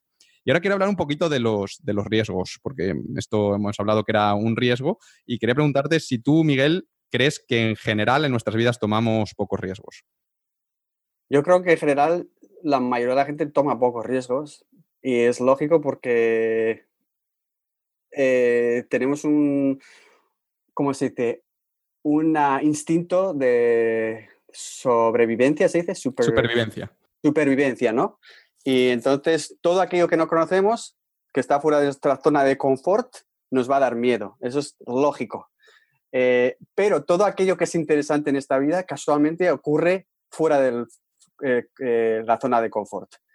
Entonces, está claro que si quieres tener una vida súper aburrida, te quedas en ese circulito. Eso está garantizado. Si te quedas en tu forma, en tu zona de, control, de confort, sencillito, quédate ahí. Va a pasar lo que pasa siempre, que ya estás acostumbrado, lo conoces bien, ninguna sorpresa. Perfecto, quédate ahí y abúrrete como una ostra. Eh, o igual te gusta estar así, o sea, todo, la cantidad de Depende de cada cual, claro. Pero lo que te aseguro es que las cosas más interesantes siempre están al otro lado de la zona de confort, siempre. Entonces, sabes, una de las maneras de saber que no, que no estás evolucionando o tomando suficiente riesgo es que no tienes un poco de miedo en tu vida. Siempre tienes que sentir, uff, esto no estoy seguro. Un poco de vértigo, ¿no? De duda. De vértigo. Si estás, no sé si hay muchos ejemplos, pero un conductor de carreras, si no siente que está corriendo, un poco más rápido de lo, de lo que podría, es, no, está, no está yendo suficientemente rápido. Y en, la vida es lo mismo. Y también va por etapas. ¿eh? A veces, pues si ya, por ejemplo, en mi caso ahora, pues tomo riesgo, pero igual no tan locos como antes, porque ahora pues vivo muy confortablemente.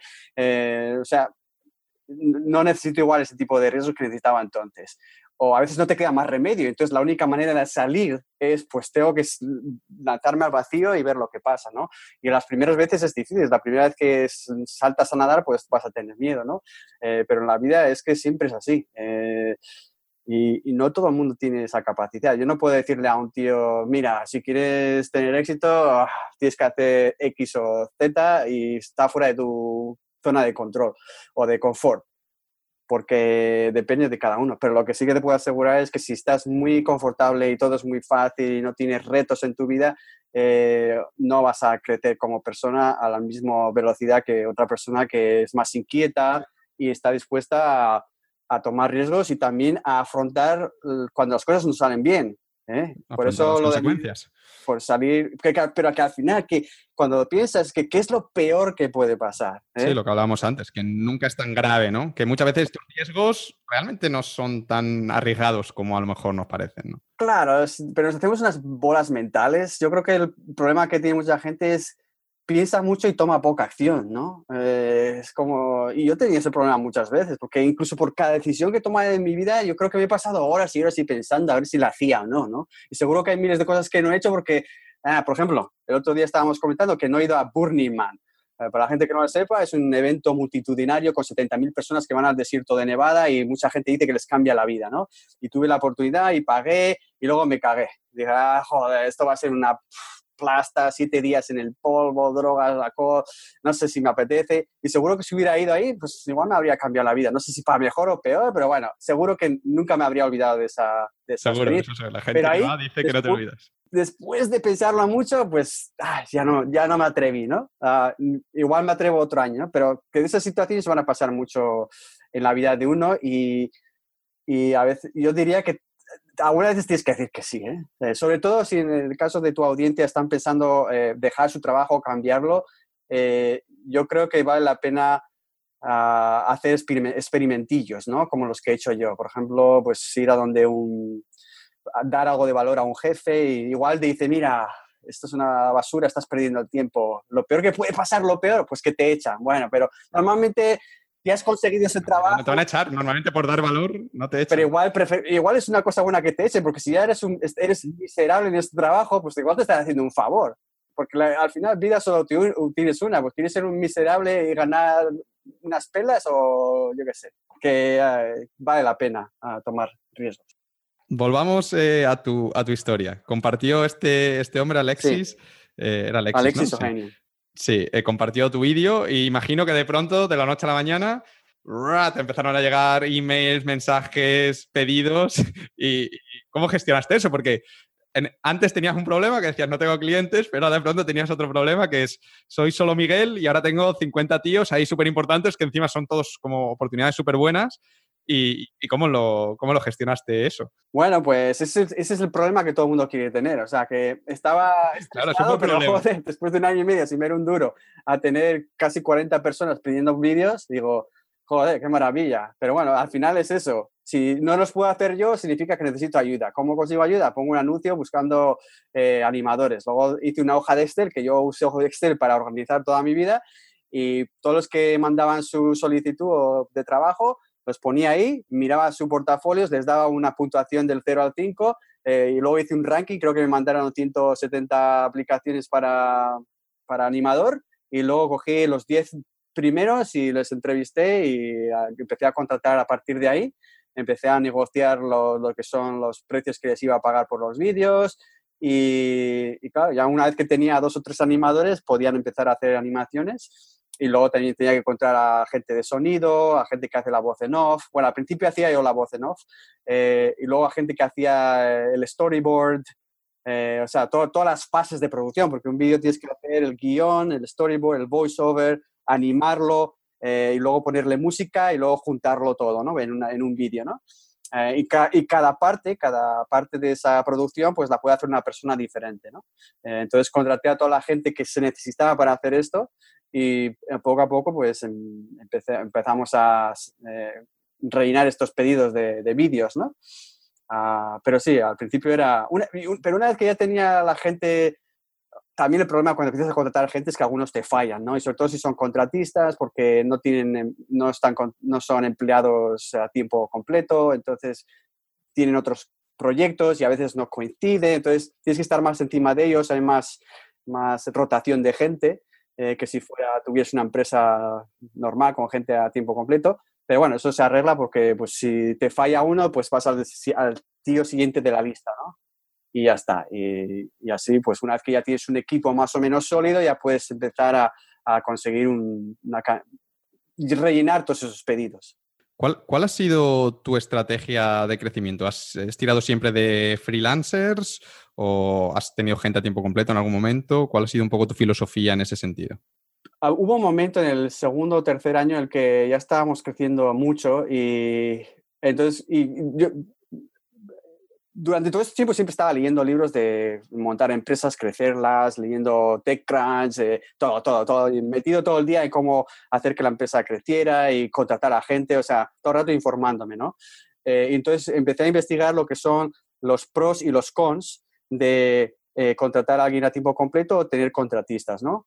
Luego me uní, me uní a, una, a una organización que se llama eh, The Entrepreneurs Association, creo, algo así.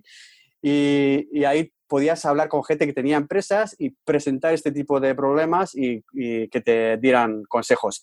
Y cuando yo planteé la opción de empezar a contratar a gente de tiempo completo, la valoración que, que, saqué al final es que era mejor no contratar a tiempo, gente de tiempo completo porque era más papeleo, más responsabilidades, eh, tenías que contratarlos localmente y como mi, negocio es totalmente digital, tengo la ventaja de poder contratar personas a, en cualquier parte del mundo, etcétera, etcétera, ¿no? Y al final, pues decidí quedarme con contratistas. Algunos contratistas, la verdad es que trabajaban sí, a que tiempo los completo. ocupados, sí. Eh, pero bueno, y probablemente estaban cobrando mucho más porque si no habría renegociado su salario porque tenía más seguridad, etcétera. Un contratista siempre te, te va a salir más caro, ¿no? Eh, pero bueno, me quedé con contratistas, me daba mucha más flexibilidad. Si no los necesitaba, no les contrataba, porque, lo, claro, los pedidos suben claro, y bajan. Lo, les ventas, pagas ¿no? más cuando les tienes contratados, pero cuando no hay trabajo, pues no les pagas. Entonces, al final, por ahí ahorro.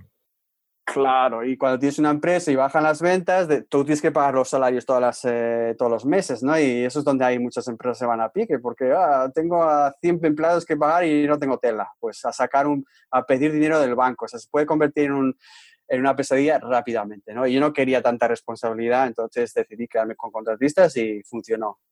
Una de las claves para que todo este modelo haya funcionado, porque al final, claro, son contratistas, habrá algunos que desaparecen porque les salen otras cosas, tienes que cambiar y tú tienes que mantener la calidad de, tus vídeos. Y una de, de las maneras que tú has conseguido que esto funcione ha sido el sistematizar el negocio, ¿no? Eh, yo siempre he leído que tú has hecho, que le das mucha importancia a esto, que has hecho mucho, un, un esfuerzo muy grande desde el principio en ir sistematizando todos los procesos de la empresa. Y, y dado que te gusta mucho este tema y que lo conoces bien, quería que si podías explicar con tus propias palabras qué es esto de sistematizar o cómo lo entiendes tú y por qué consideras que es importante en una empresa. Sí, en toda empresa que tenga cierto tamaño eh, es imposible crecer si no tienes eh, sistemas. O sea, cualquier tipo de proceso que se, se repita eh, es importante documentarlo porque si no tienes, eh, porque si al fin, sobre todo por consistencia, porque si cada vez que viene una nueva persona tienes que enseñárselo todo y, y la gente no es consistente en la manera de entrenar a la gente o la, o la, la manera de hacer su trabajo, al final pierdes esta consistencia, ¿no? Y calidad, puede estar por todos lados. Entonces, cualquier, todas las empresas de cierto tamaño empiezan a documentar todos sus procesos, a sistematizarlos, y aunque tengas una empresa pequeña, puedes hacer eso desde el día número uno. En el momento en que empiezas a hacer procesos y ves que algunos se repiten, eh, puedes empezar a crear un, una serie de documentos diciendo, esto es cómo hacemos esto, de todo, ¿eh? desde cómo manejamos el dinero, de cómo hacemos una llamada de ventas, desde cómo contratamos a la gente, cuál, cómo les pagamos, cómo, cómo, son nuestros contratos, o sea, todas las áreas de, de tu empresa pueden ser sistematizadas hasta cierto punto. Que, que, realmente es, abres un Word o un Google Docs y escribes paso uno, paso dos, o lo hacemos de esta manera, hacemos esto, hacemos esto, ya está. Exacto, y al final en mi caso, pues como hacer salchichas. Nuestras salchichas se llaman vídeos, pero como una salchicha tiene un número de pasos, entonces yo lo que hice, abrí una hoja de, de Excel y documenté cada paso desde, desde la primera llamada con el cliente hasta que nos pagan del, el último eh, recibo. Eh, todos los pasos y me creo que me salían 56 pasos. Y cada, y cada paso, digo, a ver, ¿quién lo tiene que hacer y cuánto cuesta y lo que fuera? Y entonces, cada paso lo, lo rompes en cachitos, lo documentas y luego cada paso lo tiene que hacer una persona, ¿no? O a veces soy yo, otras veces es el tío que hace la voz en off, o el que hace los, storyboards, o el animador, el tío de sonido. Y cuando ya está muy claro, están todos documentados, lo pongo en lo que yo llamo la Grumo Biblia, que simplemente es un, un, repositorio para, para, todos estos documentos. En mi caso era en WordPress, en WordPress privado, en que toda la gente, todos mis contratistas podían acceder con su propio eh, clave de acceso y podían ver la sección que les correspondía a sus Para hacer esa tarea. Entonces, en vez de yo tener, o una cosa que también te ayuda es que no tienes que responder a tantas preguntas, porque al final siempre van a ser un, similares preguntas, ¿no? Por ejemplo, ¿cómo se hace esto? Pues mira, vete a esta sección y aquí está todo. La respondes una vez y ya está. Y si falta algo, pues cuando te des cuenta vas y lo añades y actualizas esa, esa Biblia y así pues no tienes que repetir. Cada pregunta es como una oportunidad para mejorar el proceso. Cada, eso, y al final se va actualizando, actualizando, de que tienes esta maquinaria que más o menos eh, funciona sola. Ese es el objetivo, ¿no? Eh, y luego te involucras tanto como tú quieras, ¿no? En mi caso ahora estoy muy poco involucrado, pero al principio estaba, pues, bueno, solo hice dos animaciones, fue la de, la, la de Samify para los romanos y la de Hipmon. Ah, después de eso, todas las animaciones las hacían otras personas, ¿no? Pero yo podía, si quisiera, estar más involucrado en hacer los storyboards o lo que fuera, ¿no? Tú decides, ah, esa es la, la, cosa bonita. Una vez que haces una empresa y tienes más gente, si tú eres el dueño, en teoría puedes decir qué áreas eh, te metes eh, a hacer más. Por ejemplo, el otro día oí que Elon Musk se pasa el 80% trabajando en la parte de ingeniería. O sea, la gente piensa que está todo el rato yendo de, eh, de conferencia. A meetings, ¿no? Sí, pero bueno, va a entrevistas, se fuma un porro como el otro día, uh, pero le gusta la ingeniería, entonces está metida ahí pues, con los diseñadores, los ingenieros y esas cosas, ¿no? Eh, pues lo mismo, cuando tienes tu propia empresa, pues tú delegas las partes que no te interesan o las, por las cuales no tienes capacidades y el resto que te interesa, pues lo haces, ¿no? Y ya si se hace muy grande, igual no tienes esa oportunidad, porque si tienes el CEO de una empresa de, mm, yo qué sé, 30.000 trabajadores, pues igual es más difícil, bueno, pero bueno. Eh, sistematizar, desde luego, lo más importante que se puede hacer cuando se, empresa se empieza una empresa. Hay algunas, algunas tareas como que yo las veo como fáciles de sistematizar. Yo qué sé, cómo exportar un vídeo, el renderizado. Pues entras en, abres tal programa, abres, pinchas aquí, pinchas aquí, eliges estas opciones, aprietas en aceptar, fácil, ¿no? Pero hay otras tareas mm, que, que, joder, como más creativas, digamos, como por ejemplo el escribir el guion de un vídeo cada vídeo es diferente. Entonces, ¿cómo, ¿cómo sistematizas este tipo de tareas? O yo que sé, escribir un post o preparar una entrevista como esta. ¿Cómo haces este tipo de cosas que, que digamos que son diferentes? ¿Cómo, ¿Cómo, lo enfocas tú esto? Bueno, pues hice, hice, un curso entero. En, en mi caso, eh, mi primer curso online fue precisamente cómo hacer un vídeo explicativo. Entonces tuve que sentarme y pensar cómo se escribe un guion, pero no un guion cualquiera, un guion bueno, divertido, que entre dentro de, las, de los criterios de lo que consideramos un grumo vídeo, que sea divertido, irreverente, corto, escueto, yo qué sé, ¿no? Eh, y entonces, pues lo tuve que romper en cachitos, ¿no? Y creo que la, la, parte de ese curso que es la de escribir guiones es la más larga, no sé si tiene 17 lecciones o algo así, ¿no? Porque lo tenía que romper en, en muchos cachitos, ¿no? Y me ayudó mucho este libro, el de Made to Stick, eh, y luego, pues, identificando que, cogiendo ejemplos, por ejemplo, en mi curso tengo el ejemplo del guion de Hipmonk y lo, lo distribuyo en cachitos y digo, mira, esta es la parte donde hablamos del problema y eh, utilizamos un lenguaje sencillo, sin, sin tecnicismos, sin palabras eh, eh, difíciles de entender, porque la gente lo tiene que entender la primera vez. Y, explico mi filosofía de por qué creo que algo va a resonar con la gente o va a ser divertido o no. Eh, siempre digo que al final de todos mis vídeos, por lo menos la, eh, la, la, audiencia tiene que sonreír una vez, de alguna manera tiene que haber un poco de humor, ¿no? Hay cosas que no son medibles con ceros y unos, pero sí que se pueden explicar, ¿no?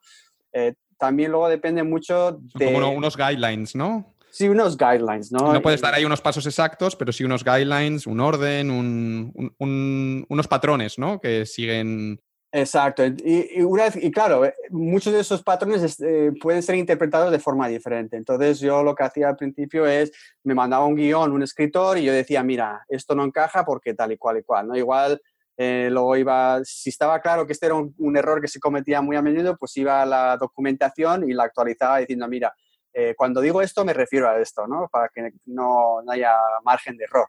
Y y, eventualmente lo que descubrí es que cuando ya encuentres a gente que de alguna manera sí encaja con tu forma de pensar y de verlo, casi no tienes que explicar nada. Lo explicas una vez y ya está. Por ejemplo, en el caso de los guionistas, mi mejor guionista, mi manera de contratar guionistas era escribe un guion o gratuito. Para, ya hay la mitad y dices, no, voy a escribir un guion gratuito porque bla, bla. Pero bueno, es un guion de 180 palabras, tampoco cuesta tanto hacerlo, ¿no? Pero solo ver con su forma de explicar, le da un poco de unas pautas de lo que estaba buscando, solo con ver su primer guion ya decía, este, este sabe por dónde van los tiros o, o no. O este no. El guionista escribió un guion gratuito, eh, tardó un día y dijo, ah, este, este lo, esto lo entiende perfectamente y efectivamente nunca se equivocó, hizo todos los guiones muy bien. Entonces ya se lo explicas una vez y ya está.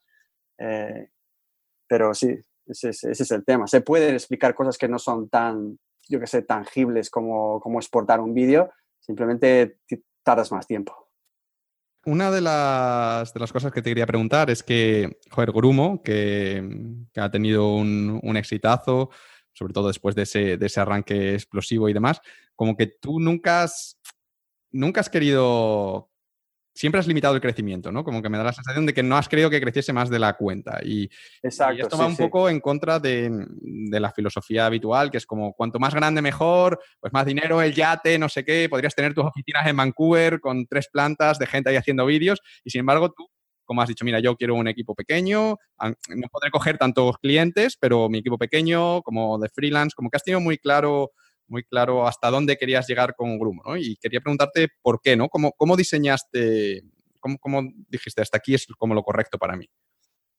Eh, pues hice una extrapolación con una hoja de Excel. Eh, Eres un fan de Excel. Porque al final con números te ayuda a tomar decisiones, ¿no? Pues sí, ah, la, la, cosa estaba creciendo muy, muy rápidamente y mm, hay cosas que notas dentro, ¿no? Tienes que hacer una pregunta interior y decir, bueno, primero, eh, me lo estoy pasando mejor porque estoy ganando más dinero y tenga más vídeos, sí o no, ¿vale? Eh, en mi caso era no. igual sí, igual. Me interesa crecer esto cinco veces más, diez veces más. Entonces digo, vamos a extrapolar qué significaría que esta empresa ganara 10 millones de, de euros al año o algo así, ¿no? Un millón por mes. ¿Qué implicaría, no? Eso. ¿Qué implicaría? Entonces dividí todo. ¿Cuántos animadores necesitaría? ¿Cuántos, ¿Hasta cuántos metros cuadrados de oficina necesitaría? Eh, ¿Qué haría con mi tiempo? ¿Cuáles serían mis responsabilidades? ¿Qué tipo de problemas eso implicaría? Cosas que eran medibles, no medibles, lo puse todo en una hoja de Excel y dije, al final no sé si tenía que tener 55 empleados a tiempo completo, porque ya cuando estás ganando, una cosa interesante es que cuando pases el millón de dólares ya tener gente remota es complicado. Se puede hacer ¿no? hay, hay, demasiados. Ya, necesitas gente más eh, involucrada en la empresa. O sea, ya vas a tener que contratar dos o tres managers que estén a tiempo completo, eh, empezar a hacer sistemas más complicados. Bueno, que la cosa se complica casi exponencialmente, ¿no? Y no significa que no te puedas pasar bien, ¿no? Porque al final puedes delegar todo lo que no te guste a otra gente, ¿no?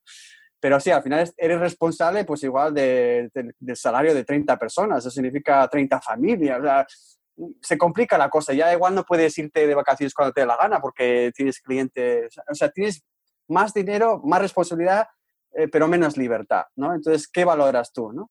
En mi caso, yo valoraba la flexibilidad que había tenido hasta entonces, que era de viajar cuando me da la gana, trabajar desde cuando, el sitio, eh, levantarme en pijamas, hablar con clientes de todo el mundo muy interesantes en calzoncillos, pero no me ven porque estoy solo con la camiseta. Y bueno, eso es más mi estilo de vida, más mi personalidad, ¿no? Pero si eres más ambicioso, pues igual eso no, te parece suficiente. Entonces tuve que tomar una decisión eh, un día en la que eso, tomé, cogí esa hoja de Excel, extrapolé, vi el futuro al cabo de cinco años con mucho más dinero y no me pareció interesante. No me moló. Y, y, y luego es que ya sabía exactamente lo que tenía que hacer, porque al final una vez que ya tienes esa maquinaria, es como ponerle más gas, ¿no? Más, ya sabes. Pues, adaptarla para que pueda producir más.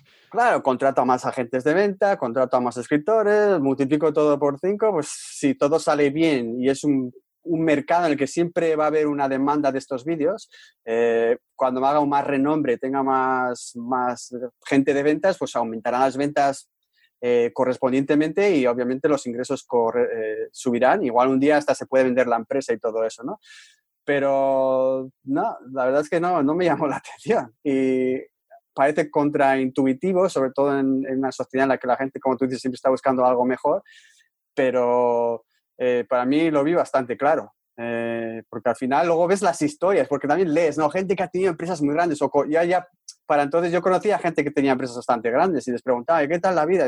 Yo no notaba nada de, extra felicidad o de, nada. Yo notaba que estaban todo el puto día en reuniones, porque al final es todo reuniones de reuniones, vamos a reunirnos por la reunión y tienes que echar a la gente y contratarla y paliente atrás.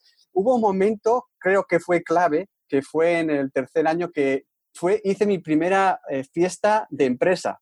Entonces, todos los que trabajaban localmente... Eh. Sí, sí, eran como 15 así, se reunieron, muchos no se habían visto nunca, y, contraté, bueno, pues parte de un bar, lo típico, ¿no? Eh, una fiesta corporativa.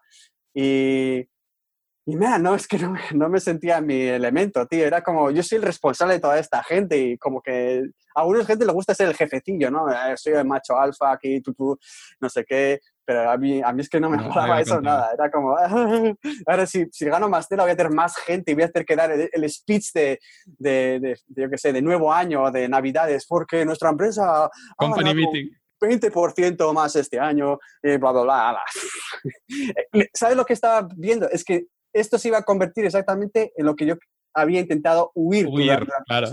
Era el mundo corporativo. Eh, y por ahí dije, yo no quiero crear otro sitio lleno de cubículos con gente que está, yo sé, idealmente no infeliz, porque, pero, porque sí se puede hacer una empresa en que la gente, la empresa sea grande y sea relativamente feliz, hay casos, eh, pero yo no lo veía, no veía el camino de cómo hacer eso. No, me parece que hiciste muy bien, ¿no? Porque creo que es una decisión que, hay que tomar conscientemente, no dejarse llevar del crecer por crecer, sino pensar realmente esto es lo que quiero, esto me va a hacer más feliz, esto me va a llevar a, donde yo quiero ir, ¿no? Eh, hay una, anécdota que, bueno, que te preguntan en todas las entrevistas, es que yo no la podía dejar fuera respecto a Grumo, ¿no? Que es que el, el actor Aston Kutcher eh, no sé si lo he pronunciado bien, o es Catcher o con la U siempre es complicado. Aston Kutcher ya le llama. Aston Kutcher, eh, que tuiteó uno de tus vídeos, creo que fue además el tercer, uno de los primeros, a más de 6 millones de seguidores. Y quería preguntarte que, cómo lo conseguiste. Pues ahí hubo también un poco de caso de suerte, yo creo. Eh, porque además, fíjate, fíjate que he hecho vídeos, casi más de 300, y resulta que fue justo después de tener ese éxito con Alexis Ohanian, creo que al cabo de dos o tres vídeos, de repente el, el, cliente para el cual había este, este, este vídeo que se llamaba, eh, una empresa que se llama PadMapper, me dice, mira, mira, que Aston Kutcher ha tuiteado este vídeo. Yo, ¿ah? y efectivamente, voy al, Twitter de Aston Kutcher y dice, este es posiblemente el mejor vídeo explicativo que he visto en mi vida. Y un enlace al vídeo de yo. ¿eh? Primero, jamás había tuiteado nada de vídeos explicativos en su vida. ¿Eh? Digo, ¿y esto qué viene? ¿A qué cuento viene esto? Y bueno, pues claro, inmediatamente mi nombre se asocia a una estrella de Hollywood muy reconocida. Digo, joder, esto es la lotería al cuadrado. pero... La, segunda, sí, eh, enlazados. Y yo todavía es que no sabía cómo había pasado. Luego, y me tardé bastante tiempo en descubrirlo, eh, resulta que el tío que había hecho el mi cliente conocía a Aston Kutcher. Entonces, no sé si Aston Kutcher le hizo un favor, que es raro que lo hiciera, pero bueno. Para echarle una mano, promocionarlo. Sí, le dijo, ah, no. Luego me enteré que es que Aston Kutcher, no sé si directo o indirectamente, era también inversionista en esta empresa. Ah, vale, vale, vale. ¿Eh? O sea, había puesto tela, pero eso no lo sabía y no sé si querían que la gente lo supiera, ah, pero bueno, ahora ya es agua pasada. Bueno, lo, que sea, seguramente lo que tú dices hubo un poco de suerte, de casualidad. Suerte, yo, porque yo, no sabía, yo no sabía que este tío estaba involucrado con Aston Kutcher. Y obviamente el vídeo no podía ser una basura porque... Claro, esto es lo que te quería comentar, que si el, el vídeo hubiese sido malo, el tío no lo hubiese compartido para no, no, no quedar mal, ¿no? Claro, había quedado fatal, sí, sí. Seguro que el vídeo e, era bueno y quería preguntarte por, por este tema, ¿no? Porque está claro que en el, en el, eh, en el éxito, pues la suerte siempre juega un papel importante, pero mm, ¿qué papel juega la suerte y qué papel juega el trabajo duro, la experiencia y el ser muy bueno en lo que haces? Hombre, los dos, dos, dos influyen. Eh, yo creo que el trabajo duro y el talento es más importante que la suerte, porque si eres muy bueno en lo que haces, pues que ya no es que suerte, es que las, las oportunidades se abren según tus habilidades aumentan. ¿eh? El problema es que si solo te si no piensas de forma estratégica, eh, entonces igual eres muy bueno, pero nadie te conoce, ¿no?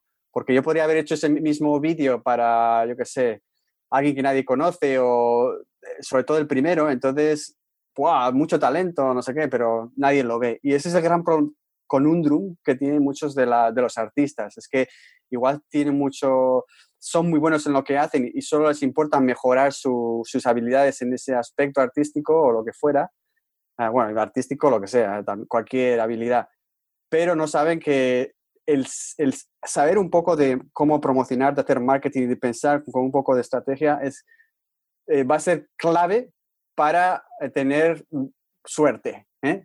Es como... La, suerte hay que buscarla, ¿no? Que hay como acciones que son más dadas a que tengas un golpe de suerte y otras que menos, ¿no? Claro, porque sí, te tienes que poner en sitios donde igual la suerte cae más. ¿Por dónde pasa la suerte? ¿eh? Por ejemplo, cuando yo hago mi primer vídeo para Hitmon, claro, yo sabía, podía haberlo hecho por otra persona, pero eh, si salía bien, eh, iba a tener mucho más éxito o suerte en Hitmon que en el negocio de al lado. ¿eh? Es, estadístico y tienes que buscar mm, donde las estadísticas sean más favorables para ti. Claro, entonces es eso. Entonces, y no cuesta mucho pensarlo. Es como, puede hacer tres vídeos para tres clientes. Bueno, pues sí, pues este no lo conoce ni su tía ah, y este lo conoce todo el mundo. Pues bueno. Hay más posibilidades de que tenga suerte con el segundo, ¿no? Es que es así, ¿no? Entonces, por eso todo el mundo que está haciendo, intentando tener más éxito, y eso es una cosa que al final no, no, me gusta, pero es que es la ley de, la vida, de cómo funcionan las cosas. Siempre están buscando con quién se pueden asociar eh, que tiene un poco más de influencia, ¿no? Y nunca a los de abajo, bueno, bueno, ya, ya, ya a ti no me interesa. Y eso se ve mogollón en conferencias, ¿no? Porque eh, y esto es una cosa que el ser humano siempre tiende a, hacer. Cuando conoce, está en un grupo, sobre todo de machos, enseguida está la gente pensando a ver quién es el, el, tío aquí, el que si hablo el con que, El que maneja el cotarro, ¿no? El cotarro, ¿no? Ese es el que quiero hablar con él. Y siempre lo mismo, ¿no? Entonces, claro, porque si hablo al que no tiene nada de influencia... Estoy perdiendo el tiempo. Estoy perdiendo el tiempo. Entonces, siempre es, a ver, y yo he estado en varios de estos eventos de gente con mucha, mucha influencia y se nota que al cabo de la segunda frase, pues están intentando investigar tu estatus, ¿eh? Pues, y a veces dicen, oh, pues yo conozco a este tío. O el otro día vendí mi empresa por 20 millones de dólares. Claro, porque ya sabes que ya vendí una empresa por 20 millones. Lo dejan caer, ya tiene que ser la bomba, claro. Tiene que ser la bomba, ¿no? Porque así, es como esta, esta guerrilla de a ver quién tiene el estatus más no sé qué, no sé cuándo, ¿no? Eh, a mí no me mola eso, pero sí hay que reconocer que si quieres moverte rápido en este mundo, pues si quieres, tienes que asociarte con gente, o sea, el, el, el atajo más grande es asociarte con gente que ya tiene esa influencia o ese, ese alcance ¿eh? más grande que, que, tú, ¿no? Y la manera mejor es dando primero antes que pidiendo. Y esa estrategia la puedes repetir indefinidamente y así es como casi toda la gente que tiene éxito acaba teniendo éxito. Tú vas y dices, mira, seguro que le chupaste el culo a este, este, este, este, este, y al final estás aquí. Porque si se lo hubieras chupado a los que no influyen nada, no estarías aquí. O sea, es que es ley de vida. así es. Cambiando un, poco de tema, que ya hemos conocido un poco más en, detalle tu, compañía principal, que es eh, Grumo Media, donde haces estos vídeos explicativos, pero además de tener este, este negocio, también tienes otra fuente de ingresos muy importante, que es la venta de cursos online, ¿no? Eh, de hecho, en, Udemy entré el otro día y vi que tenías ya ocho cursos hay uno que lo tienes también en español, y en total más de 27.000 clientes, que es una, locura, ¿no? Pero yo, yo, llegué a los 1.000 con mi curso y daba palmas con las orejas y 27.000. y me parece una, una barbaridad. Y bueno, quería que nos contases un poco sobre esto, sobre qué explicas en estos cursos y por qué decidiste empezar a, crearlos.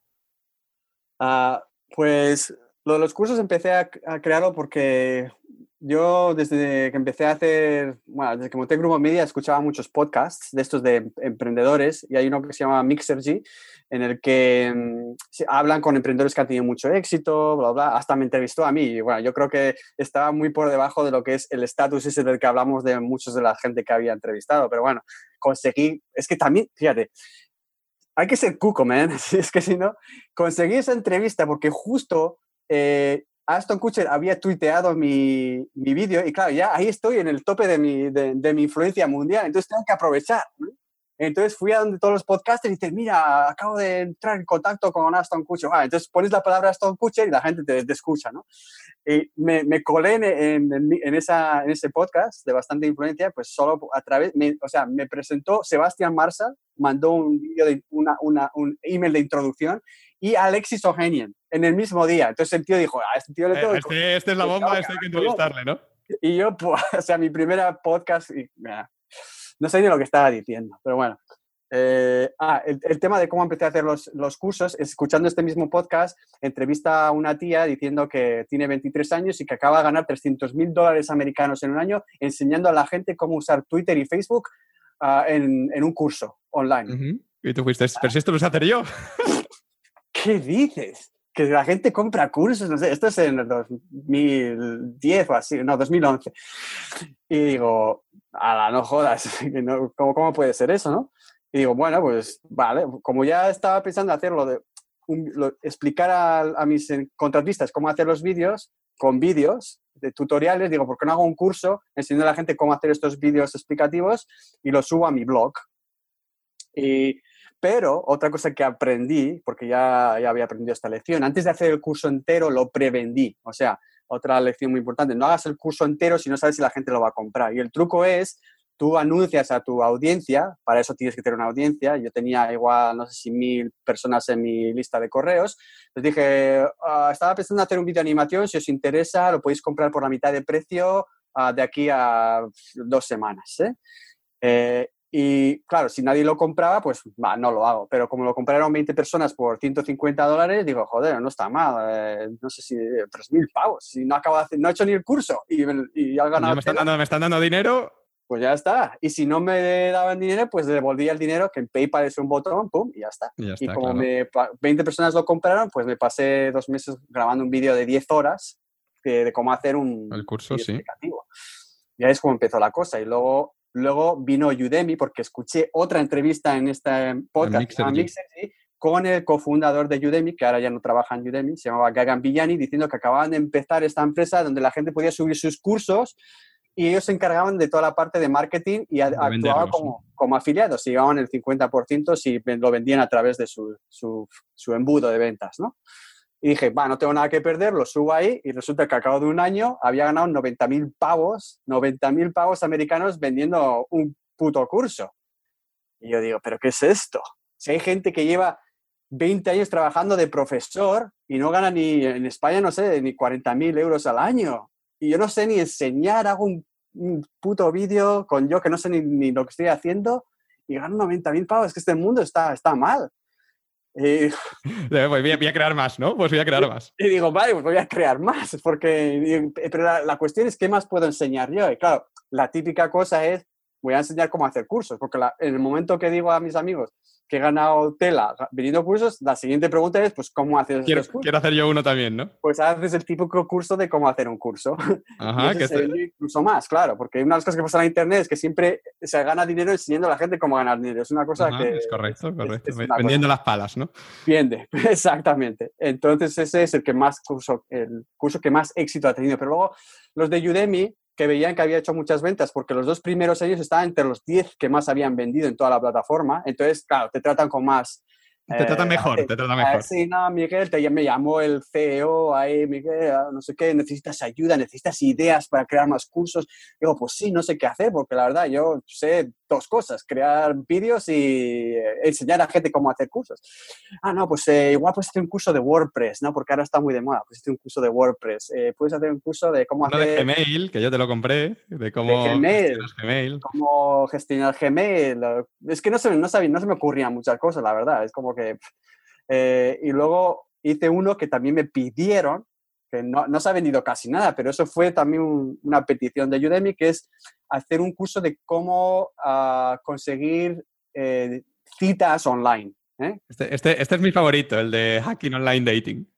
Que en, en, este curso creo que explicas la estrategia que utilizaste para conocer a tu, a tu esposa ahora, la que es tu esposa ahora, ¿no? Exactamente. hay un vídeo en el curso que lo he visto, no, no, no lo he comprado el curso, pero aparece ella en teoría, ¿no? Que, sí, aparece al final, sí, ella. Al final para, para, demostrar que mi estrategia ha funcionado. Eso, la evidencia era ella, aparece en el final. ¿Cuál, cuál fue esa estrategia? Ya cambiando un poco de, tema de curso online, ¿cuál fue esa estrategia para no, pues el igual, online? Igual que la de ventas. Es que a partir de que aprendí eso ya lo apliqué en todo. O sea, es es un poco, usar estadística para todo en la vida parece un poco frío, ¿no? Pero al final puedes mezclarlo todo. Es que, como te digo, hay que, ¿no? si funciona, funciona. Y la estadística es crear un embudo de ventas, en este caso un embudo de, de potenciales citas, lo más grande posible. Y estadísticamente, si el embudo es lo suficientemente grande, pues seguro es que va a salir una o dos candidatas que son ideales. ¿eh?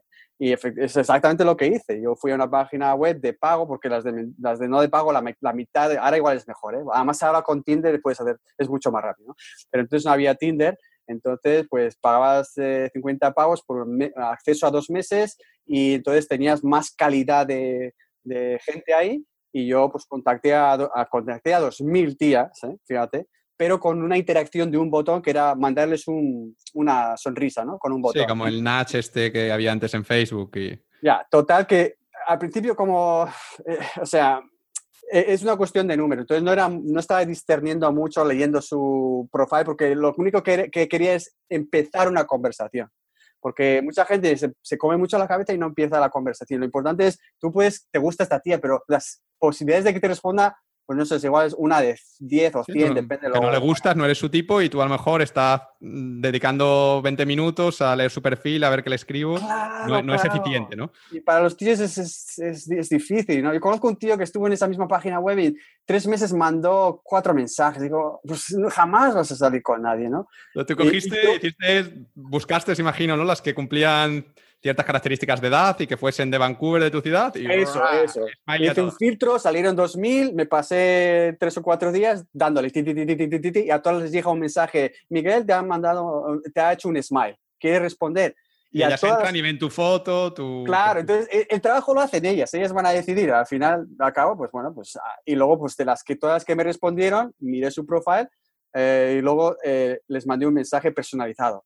Eh, que era, bueno, era un copia. Una plantilla, pero cambiabas el nombre. Una plantilla, cambiabas dos cosas, luego aprendí otras cosas. No te pases mucho tiempo charlando porque es una pérdida de tiempo. Al final te enamoras de la, de la, del ente virtual de esta persona en vez de, la persona de verdad. nada reemplaza el cara a cara. Entonces, eh, déjate de mensajar mensajitos. El caso es queda para café esa semana cuanto antes y ahí tomas la decisión y punto, ¿no? Y si no funciona, no funciona. Y como toda esa estadística, era una de cada diez de todo. De cada paso era una de cada diez de cada 10 es más que mandé, una me respondieron. De cada mensaje que mandé, la cita, ¿no? como mandé 2.000, después de los pasos, estadísticamente... 2.220 y dos.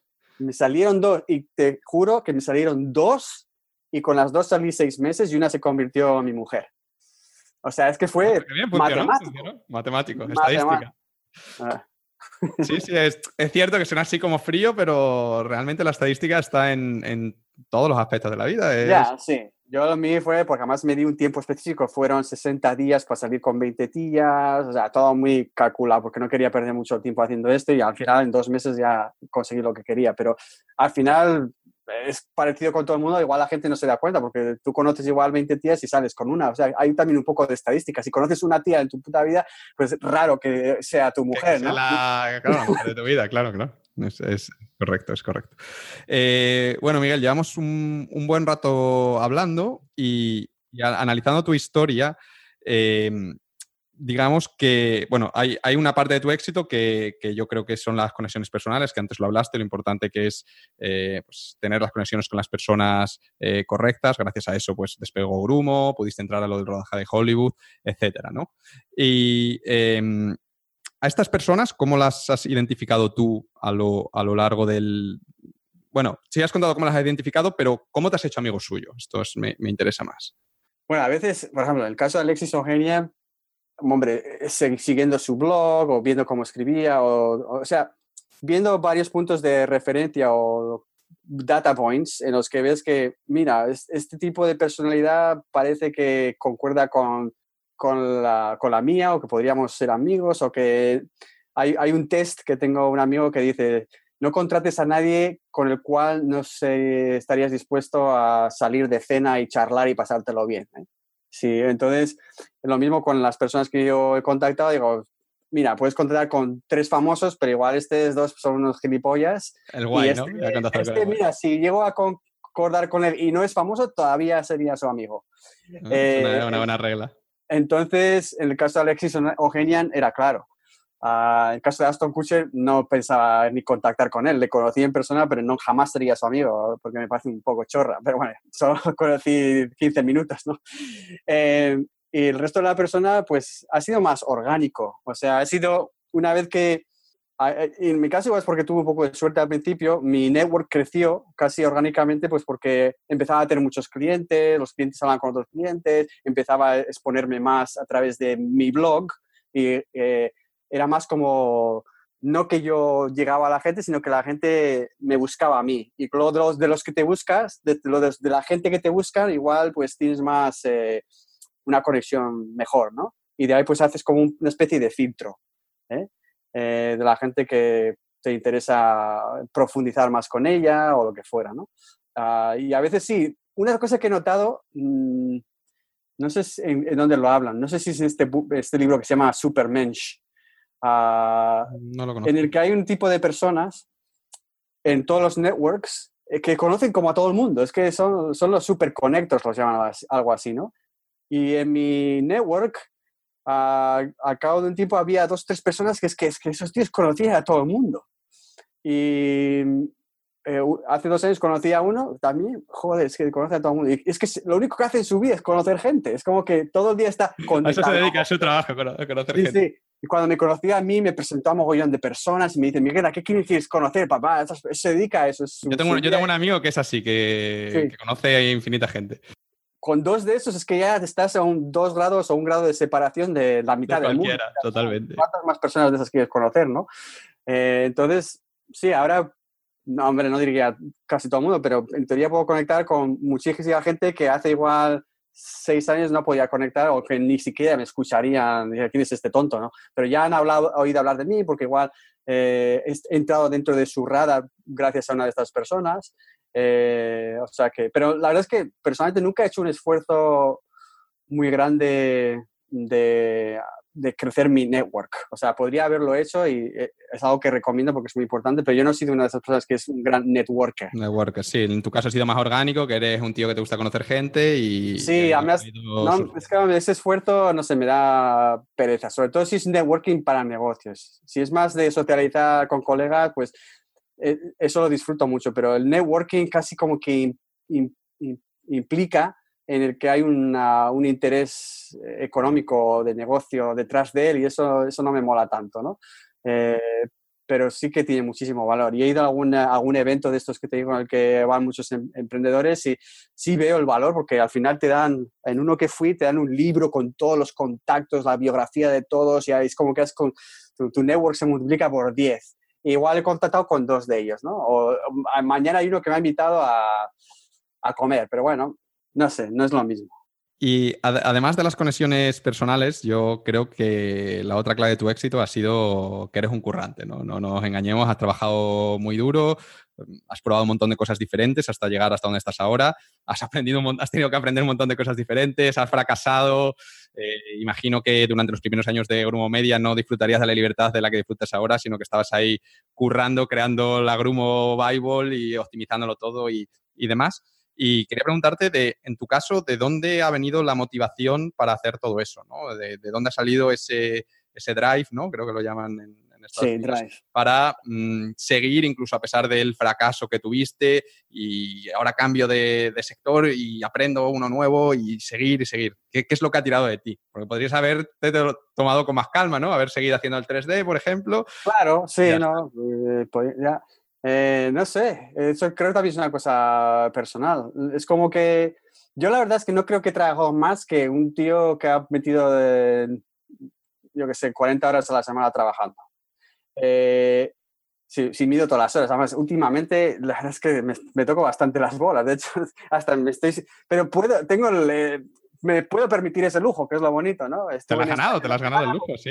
Ir a España a celebrar el cumpleaños. Yo creo que también hay, hay etapas, ¿no? Que hay fases en las que te apetece más hacer cosas y fases. Exacto. Yo creo que al principio de Grupo Media, como no tenía dinero y vi ese éxito, es como que ese éxito me obligó. Es como no quería echarlo a perder. Podía haber dicho, va, hago un vídeo y bueno. No, pero es como que, ah, no, tengo que hacer cosas, no sé qué. y ya te metes en esa bola de trabajo y se, se, convierte en una rutina en meter muchas horas y investigar cómo puedo ganar más dinero y conseguir más clientes. Y es, un reto interesante, ¿no? Pero no dura para siempre, al menos para mí, ¿no? Por ejemplo, ahora pues no me interesa tanto eso, ¿no? Eh, cuestiones del drive, yo creo que una de las cosas que a cualquier persona le permite tener el drive es trabajar en algo que le interesa. Entonces ya no se convierte tanto en trabajo. En el momento en que ya la línea de trabajo y hobby se empiezan como a mezclar o entonces es que por lo menos una, una, curiosidad en ti, ¿no? Que suponga un reto o algo así. Sí, sí, y eso lo notas, porque si vas al trabajo, como el otro día estaba en, en, en Madrid un ratito, estuve visitando a un amigo y, y, me dejó quedarme en su casa y se levantó a las, a las 8 para ir al trabajo, que iba ahí, no sé si cinco años, y dijo, oh, ¿cómo me cuesta ir? No sé. Y bueno, ya está un poco aburrido porque es una empresa muy grande, no sé qué, no sé cuántos. Claro, pues le, cuesta, ¿no? Claro, si le dieran algo interesante en el trabajo igual funcionaría, pero no tiene control sobre ello porque no es el jefe de la empresa. Eh, es que eso va a pasar en todas las empresas, ¿no? Es, y, y, tu drive va a ser mucho menor. Eh, para mí el único drive de estar en una empresa aburrida, mi drive es salir de esa empresa cuanto antes. ¿eh? Ese, es, ese, es, mi único objetivo. pero para unas empresas, otras personas es, bueno, pues, no sé. Como te digo, es que da miedo salir de una situación, sobre todo si te están pagando bien es lo que llaman las eh, esposas de oro. De sí, sí, sí. Es, lo, más difícil, porque cuando estás jodido, como que dices, tengo que salir de aquí porque te duele mucho. El problema es cuando estás como que te duele un poco, pero no lo suficiente como para... para eso, es, la, eso es la, muerte, tío, porque sobre todo en empresas que tienen dinero como en Google y en Facebook, si lees en cura hay algunos que están aburridísimos, pero claro, les pagan 120 mil, Es, es cómodo, es cómodo. Yo llegué a un punto eso, que estaba cómodo, hacía bien mi trabajo, no tenía que estar ni siquiera ocho horas, como estaba bien valorado, me acaban de ascender y, bueno, pues puedes tomar ese camino, ¿no? Pero es cierto que es un poco quizá aburrido, ¿no? En el sentido de ya no hay tanto... Sí, es aburrido. De todas maneras, yo creo que tener esa experiencia que tú y yo hemos tenido de trabajar en una empresa grande es, siempre... Es positiva. Es positiva porque ves cómo funciona y, y lo que hacemos tú y yo no es para todo el mundo, eso está claro. ¿eh? Sí, yo eh, también lo tengo claro. Porque también tiene sus cosas negativas.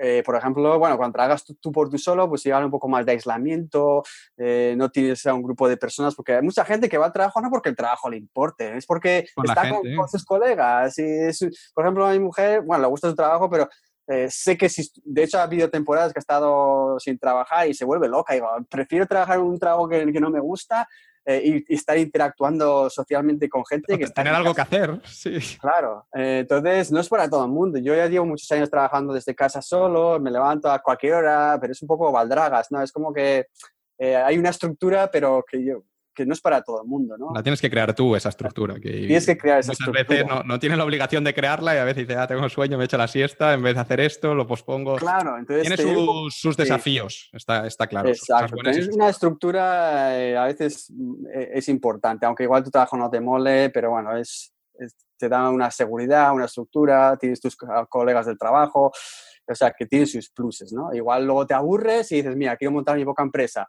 Igual luego te aburres de estar haciendo tu propia empresa, pues igual puedes volver al mercado otra vez laboral y conseguir un trabajo de 9 a 5, ¿no? Pero todo va por etapas. Y ahora, o bueno, estos últimos años, ¿qué ha sido lo que, lo que ha despertado tu curiosidad? ¿En qué has estado metido? Porque dices que pues ya Grupo Media más o menos... Sí, Grupo Media sigue más o menos. En otras cosas. Exacto, está todo sistematizado, los cursos se siguen vendiendo, menos, porque claro, también todo, como esto es una, una bola, tienes que meter muchas horas para que siga las ventas, ¿no? Pero bueno, eh, los ingresos siguen lo suficientes para sobrevivir, que es lo que me interesa, y luego mis otras inquietudes, pues un año me, me pasé eh, precisamente haciendo una colaboración con este super networker, que, cuando me vio dijo, yo tengo que trabajar contigo como sea, porque dio la casualidad de que acaba de comprar el primer curso online en su vida y a las dos horas me conoce. Y dice, oh, es que esto es un encaje divino, tenemos que trabajar. Pero era muy vendedor, muy, muy simpático, pero bueno, al final nos pasamos un año intentando hacer un curso de formación de marketing para que la gente hiciera su propio marketing, de cursos. Y bueno, al final nos quedamos sin ganar ni perder dinero. Eh, Y después de eso, otro de, uno de los clientes eh, que a los cuales yo le hice un vídeo, va y me dice, Miguel, voy, eh, voy a dejar mi empresa porque quiero meterme en el mundo de la educación y quiero revolucionarla, la educación online, porque me parece que eh, el, la gente no se toma los cursos online en serio, no los termina, podemos crear una mejor aplicación para aumentar eh, la involucración o el engagement y hacer que la gente colabore para crear cursos, una especie de Wikipedia de creación de cursos. Bueno, me vendió la moto súper bien y yo dije, bueno, pues parece más interesante que seguir haciendo la misma, las mismas salchichas todos los días, ¿no? Y nada, llevamos un año y medio y casi cero ¿Cómo ingresos. se llama el proyecto? Se llama mench.com, m e h.com. Pondremos una nota cuando lo publiquemos en el, en el blog. Eh, casi lo más divertido hasta ahora fue conseguir ese dominio, porque para el que sepa, conseguir dominios de menos de seis letras es casi imposible si es el punto Mench com, ¿no? Son cinco letras, ¿eh? Uf. Cinco letras. Y a, y a cuatro letras estamos hablando de medio millón de dólares para arriba, seguro. Eh, este, lo, no sé si costó seis mil, sí, seis mil pavos, que fue bastante, después de negociar durante tres meses, bueno, lo de los dominios es un mundo, Es un mundo, es un mundo. está lleno de, de monstruos. Y bueno, pues eso, en eso estamos. Eh, el tío acaba de volver de Burning Man ahora y tengo que reunirme con él. Me está, Habrá me estoy- vuelto con la cabeza llena de nuevas ideas, estoy seguro. me, me está dando incluso pereza hablar con él porque ya sé que vamos a estar ahí miles de horas hablando y hablando y hablando, pero bueno, a, a ver qué sale. Pero es eso, a veces hay proyectos que salen bien en la primera, otras veces que no, pero el caso es que yo soy de esas personas que si me estoy aburriendo tengo que pensar otra idea. Y a veces, bueno, ya veremos cómo sale esta. Espero ya veremos cómo sale. Esperemos que bien. Yo te pondré el enlace para darle ahí un empujicito con, con Google y para que la gente entre y lo, y lo vea y demás. Y si, y si esto funciona, yo estoy interesado, que yo también me dedico a, a esto, ya Ah, sabes. sí, sí. Vale, y si no, pues ya inventaremos otra cosa. Si no, ya meteremos otra cosa. Tenemos que sacarle partido al dominio. por, por- por ideas no será.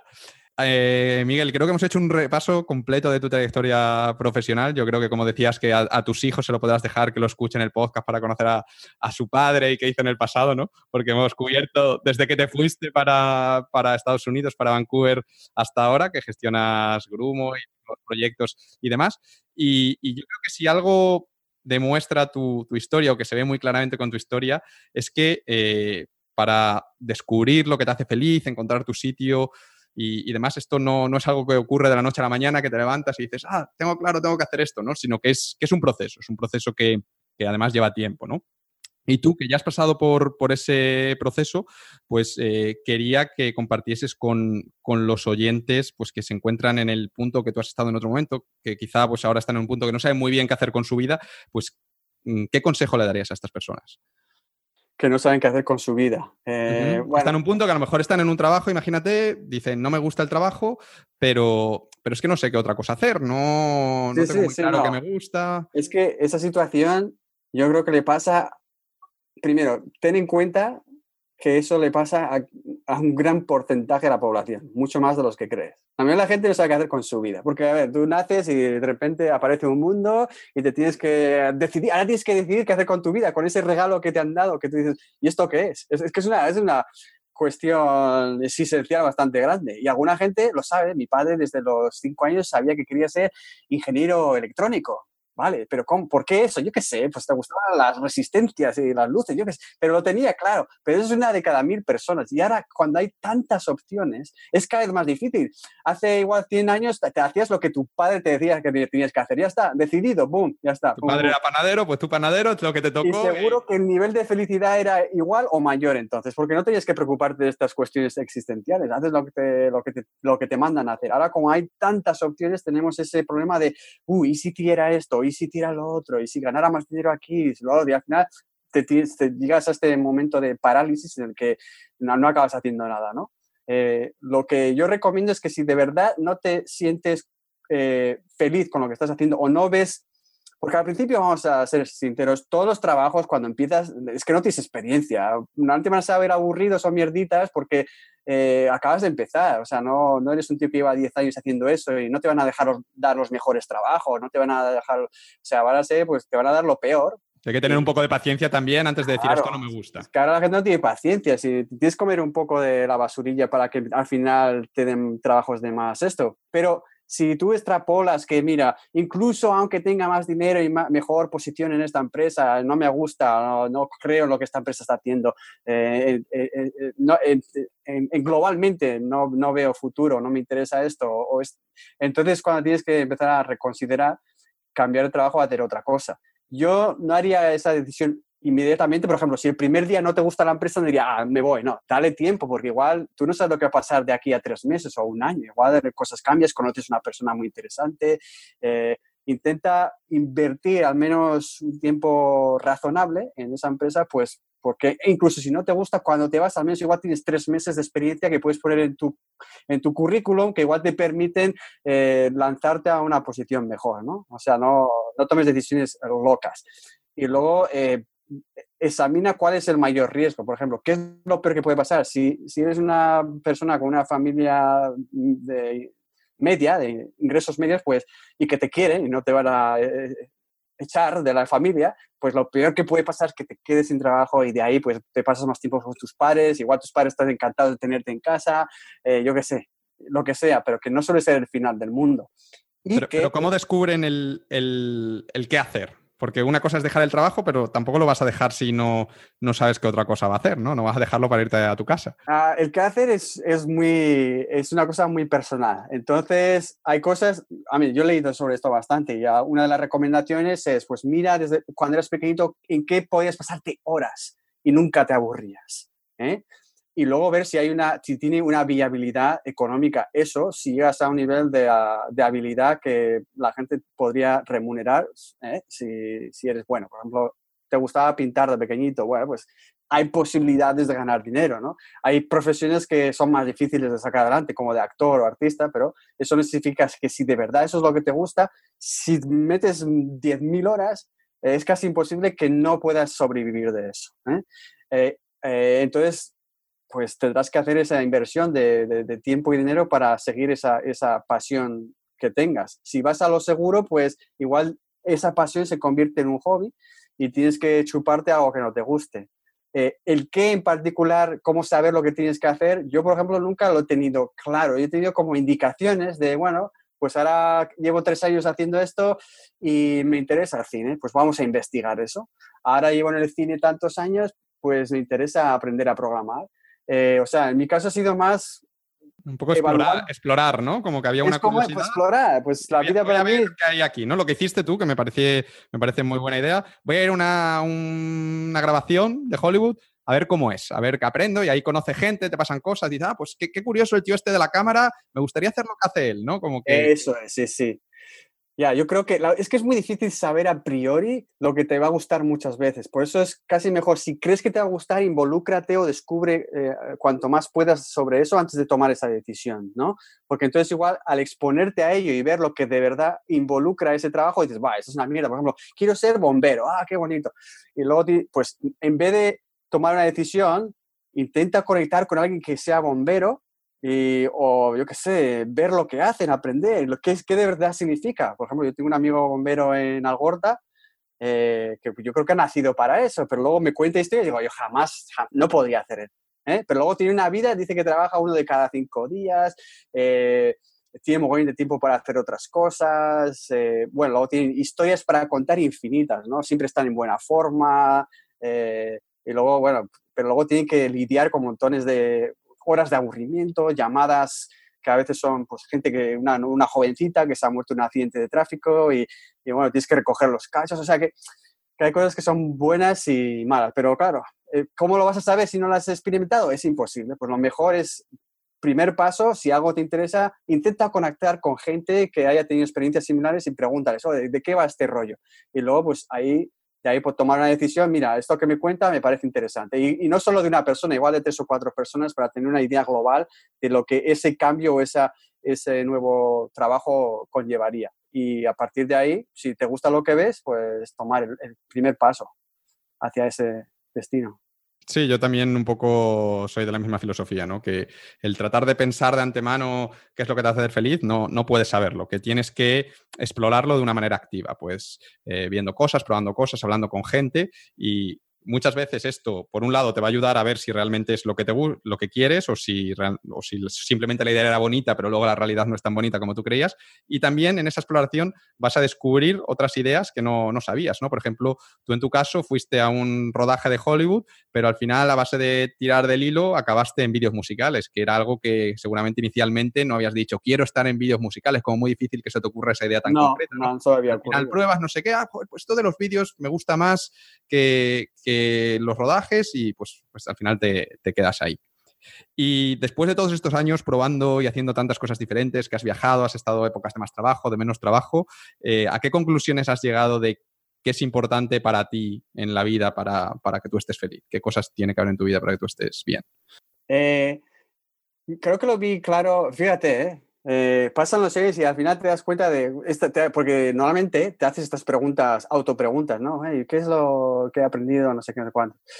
Eh, yo creo que me di cuenta de qué era, o sea, intuitivamente lo sabía porque estaba actuando de esa manera que, en la que estoy cambiando, ¿no? Cada vez que me siento un poco aburrido, lo que sea, pues cada vez que puedo hacer para eh, no sentirme así, ¿no? Y luego lo sentí y, y di con la conclusión creo que al cuarto año de estar con Grupo Media, en el que había llegado un momento en el que, ah, todo es perfecto. Estoy ganando mucha tela, tengo un trabajo guay, tengo un mogollón de, de, de, de libertad para viajar, pero estaba sentado como un poco vacío, como que falta, aquí falta algo. Y me di cuenta que la perfección es lo peor que puede pasar en la vida. Porque cuando lo tienes todo es como ya no, no, anhelas nada. Es como, si, si, no hay problemas, si no hay problemas, la vida es aburrida. ¿Y ahora qué hago? Pues no sé. No sé, es que no sé, ya lo tengo todo, ya ha llegado. No, es como que ya ha llegado. Para mí llegar era esa situación. Para otras personas es tener 100 millones en la cuenta o tener eh, 20 novias, lo que sea. ¿no? Para mí era como que había llegado a ese nivel de confort que anhelaba durante tantos años, en el que no tenía que procurar, procurarme del dinero, no tenía un jefe y tenía mucha libertad de acción. Pero después de unos años así, digo, ostra. Eh, y luego descubrí que la única manera de no sentirse así es que siempre tiene que haber un, nivel de reto. O sea, tienes que siempre, es, es imposible, siempre tienes que estar aprendiendo algo o cometiendo errores o investigando o leyendo. Es que no puedes parar, porque en el momento que paras, te empiezas como a, marchitar, yo qué sé, no sé cómo se dice, es como que... Y a veces digo, ¿por qué tiene que ser así? No puedes estar ya contento con todo, ¿no? Ya, ya, perfecto. La, naturaleza humana no nos lo permite. Pero es que estamos diseñados, no sé si todo el mundo, pero al menos en general yo creo que todos los seres humanos, si no tienen un nivel de reto o de cambio, eh, entonces, o de evolución, eh, no, no se sienten felices. Y eso está claro en, en, la, en, gente, al principio es muy fácil, porque como no conoces a nadie y no tienes nada de experiencia, cualquier experiencia es eh, proporcionalmente muy grande. Por eso los niños yo creo que están todavía, ah, porque este, cada día es como la primera vez que ven un teléfono, la primera vez que se cagan, yo qué sé, todo, todo es la primera vez, entonces es súper bonito, pero cuando ya tienes 30, 40 años, ya has vivido muchas primeras veces, ya la quinta, 20 veces y ya, ya es difícil encontrar cosas nuevas que te, que te quieren, ¿no? Eh, pero eh, no puedes parar, porque si paras es que te aburres. Yo creo igual con muchas experiencias cada vez es como más difícil, ¿no? ¿Y ahora qué hago? Eh, joder, pues me he tirado en parapente, ahora voy a tirar en bungee jumping, ahora voy a, tenerme, ahora voy a tirar sin... Un bungee jumping más grande. sí, y pues... Eh, claro, yo creo también es de una filosofía, ¿no? Sabes que muchos de estos eh, rockstars famosos se murieron a los 27 años, como Jimi Hendrix, Jim Morrison, Kurt Cobain y todo eso, ¿no? Es porque vivieron tanto, ah, ya en 27 años, tantas experiencias, y luego, claro, se metieron drogas y todo eso, que es que ya, ¿a dónde vas a ir después de eso? Ya sabes que después de lo que hiciste va a ser cuesta abajo, todo cuesta abajo, es que es imposible llegar más alto. ¿eh? Y una vez que te das cuenta que casi todo va a ser cuesta abajo, es como que te deprimes. ya, ya, no, ya no sé qué hacer. Pero es que es, em, así es la vida, tienes que buscar retos o inventártelos, ¿no? Eh, y claro, no te van a faltar. No, o sea, siempre puedes complicarte la vida. Incluso si tienes tu propia empresa, si realmente te motiva el hacerla más grande, siempre puede ser más grande, pero si, como es tu caso, pues no te motiva hay como 100.000 otras cosas nuevas que puedes aprender, otros proyectos. Claro, ¿no? Yo creo que también es importante el ser un poco curioso y tener esas, sí, ganas. Sí, sí. Pero, pero sí estoy de acuerdo con, contigo. Yo también lo he notado que, que un poco el sueño es ese, ¿no? El de no hacer nada pero cuando lo consigues como que es muy aburrido y te deprimes incluso, te estás triste, no estás vacío, dices, ya lo he conseguido, me llega el dinero, los ingresos pasivos y, dices, joder, pero me, voy a deprimir, ¿no? Quiero, quiero hacer algo nuevo y ahora qué hago, ¿no? Entonces yo sí siento que he sido, por ejemplo, muy feliz en épocas en las que he trabajado muy duro pero que tenía como un objetivo muy claro y algo que realmente quería y me levantaba todas las mañanas y, sí. han sido épocas muy felices de, de mi vida. Sí, eh, en otras de las entrevistas que, he visto, y ya, ya, estamos terminando, que ya te he dado suficiente lata, eh, te han preguntado por cuáles han sido tus mentores y, tú has respondido siempre que, han sido más que nada libros, ¿no? Y quería preguntarte, pues, de, estos libros, eh, que si nos digas tres libros que te han impactado mucho a lo largo de tu vida y, por qué, que han sido como clave. bueno, van, van cambiando, no sé qué dije en otras entrevistas, pero aquí he apuntado tres que me acuerdo. Ah, los he leído todos en inglés, entonces he tenido que buscar el título en castellano.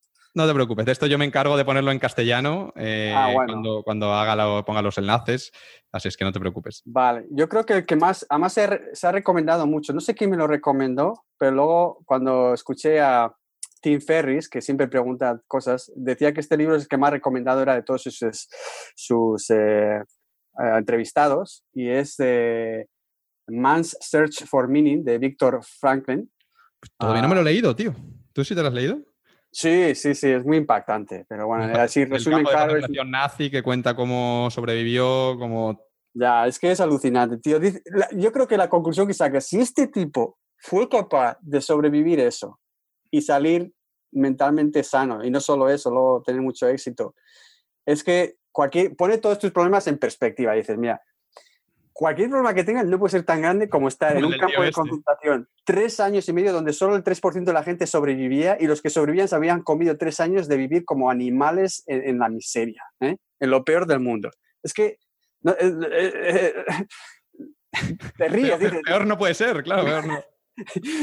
y ese contraste y, la capacidad que tuvo de sobrevivir, y, precisamente que la, la, razón por la que sobrevivió es que te, estaba se volvió porque él veía que su vida tenía un sentido y que no se, ah, no se podía acabar en un campo nazi, porque tenía más cosas que hacer. Dijo, aquellos que no tenían, habían encontrado un sentido a su vida, todos se murieron. Se murieron porque los machacaron y muchos simplemente porque se dieron por vencidos. Ya, pues se, se murieron de hambre, dejaron de intentar hacer nada y para mí fue impactante.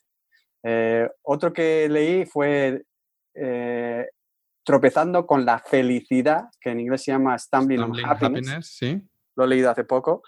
Y me, me, gustó mucho porque hablaba sobre cómo la gente es muy eh, mala a la hora de predecir lo, cual, lo que les va a hacer felices. Entonces, Eso que hablábamos antes de que por eso es muy difícil saber esto, este es el, lo que me va a hacer feliz, esto es lo que tengo que hacer con mi vida, ¿no? Sí, porque la gente siempre se empieza en la parte romántica. Voy a comprar esta casa en el Mediterráneo, va a ser súper guay, pero luego, claro, se olvida, vas a tener que mantenerla, pagar durante 30 años el, el mortgage. Eh, los mosquitos te van a picar. Los mosquitos, no sé qué, no sé cuándo. Claro, entonces toma decisiones pensando que la felicidad va, va, a llegar de esta manera y bueno, que somos malísimos a la hora de predecir lo que nos va a hacer felices. Y está muy bien estudiado e investigado. Eh, y otro eh, de Daniel Coleman se llama Social Intelligence, que es inteligencia social. Creo que es la secuela a la otra que es inteligencia emocional. Y recomiendo los dos, inteligencia emocional e inteligencia social, eh, porque sí, habla de cómo, funciona, cómo funcionamos nosotros en, torno a otros seres humanos y cómo, cómo de importante son nuestras relaciones con otras personas y cómo funciona la mecánica esa de socializar y todo eso, que creo que es muy importante y, de la cual yo creo que nunca dejamos de aprender. Está muy pues bien. Otro, otro que de inteligencia emocional que también es como un súper clásico y tampoco me lo he leído. ¿eh? Soy un, un, desastre. Ya para el próximo episodio que grabe haré los deberes porque no estoy dando buen ejemplo. Que estos libros son como, Está bien. Yo no me he leído muchos libros. Además, otra cosa que reconozco es que a mí se me olvidan los libros según me los leo. Luego tengo que tomar notas y no sé qué. pero al fin, mientras lo lees dices, mira, qué guay. Eh, Miguel, ¿hay algo sobre lo que hayas cambiado de opinión en los últimos años? En plan, algo que tuvieses muy claro, que de una manera, que tuvieses como una visión muy establecida y en los últimos años ahora pues ha cambiado y lo ves de una manera muy diferente? Mm. varias cosas, pero creo sobre un tema profesional, sobre un tema personal. Eh, yo creo que es un, tema personal, es aprender a, a, entender y aceptar que todas las personas piensan, es, es como obvio que piensan de forma diferente y lo que tú pensarías, mira, eso es una locura, eh, somos muy rápidos a la hora de juzgar a otras personas, pero es porque no, no, no, vemos y no podemos ver en un instante la historia que les ha llevado a ese momento. Entonces, eh, pues dijimos, este, pero ¿cómo puedes hacer eso? antes lo veías como muy absurdo, ¿no? A lo mejor que alguien... Sí, sí, sí, pero luego dices, las cosas son más complicadas de lo que parecen, ¿no? Y normalmente cuando la gente, siempre cuando una persona hace, toma una decisión, normalmente le parece lo más normal del mundo, si no, no la tomaría, ¿no? Y tú asumes, es un cabrón, o, o yo nunca haría eso. Es un tonto, es un tal.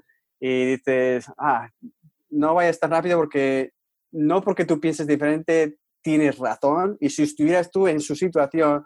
Haría lo mismo que él.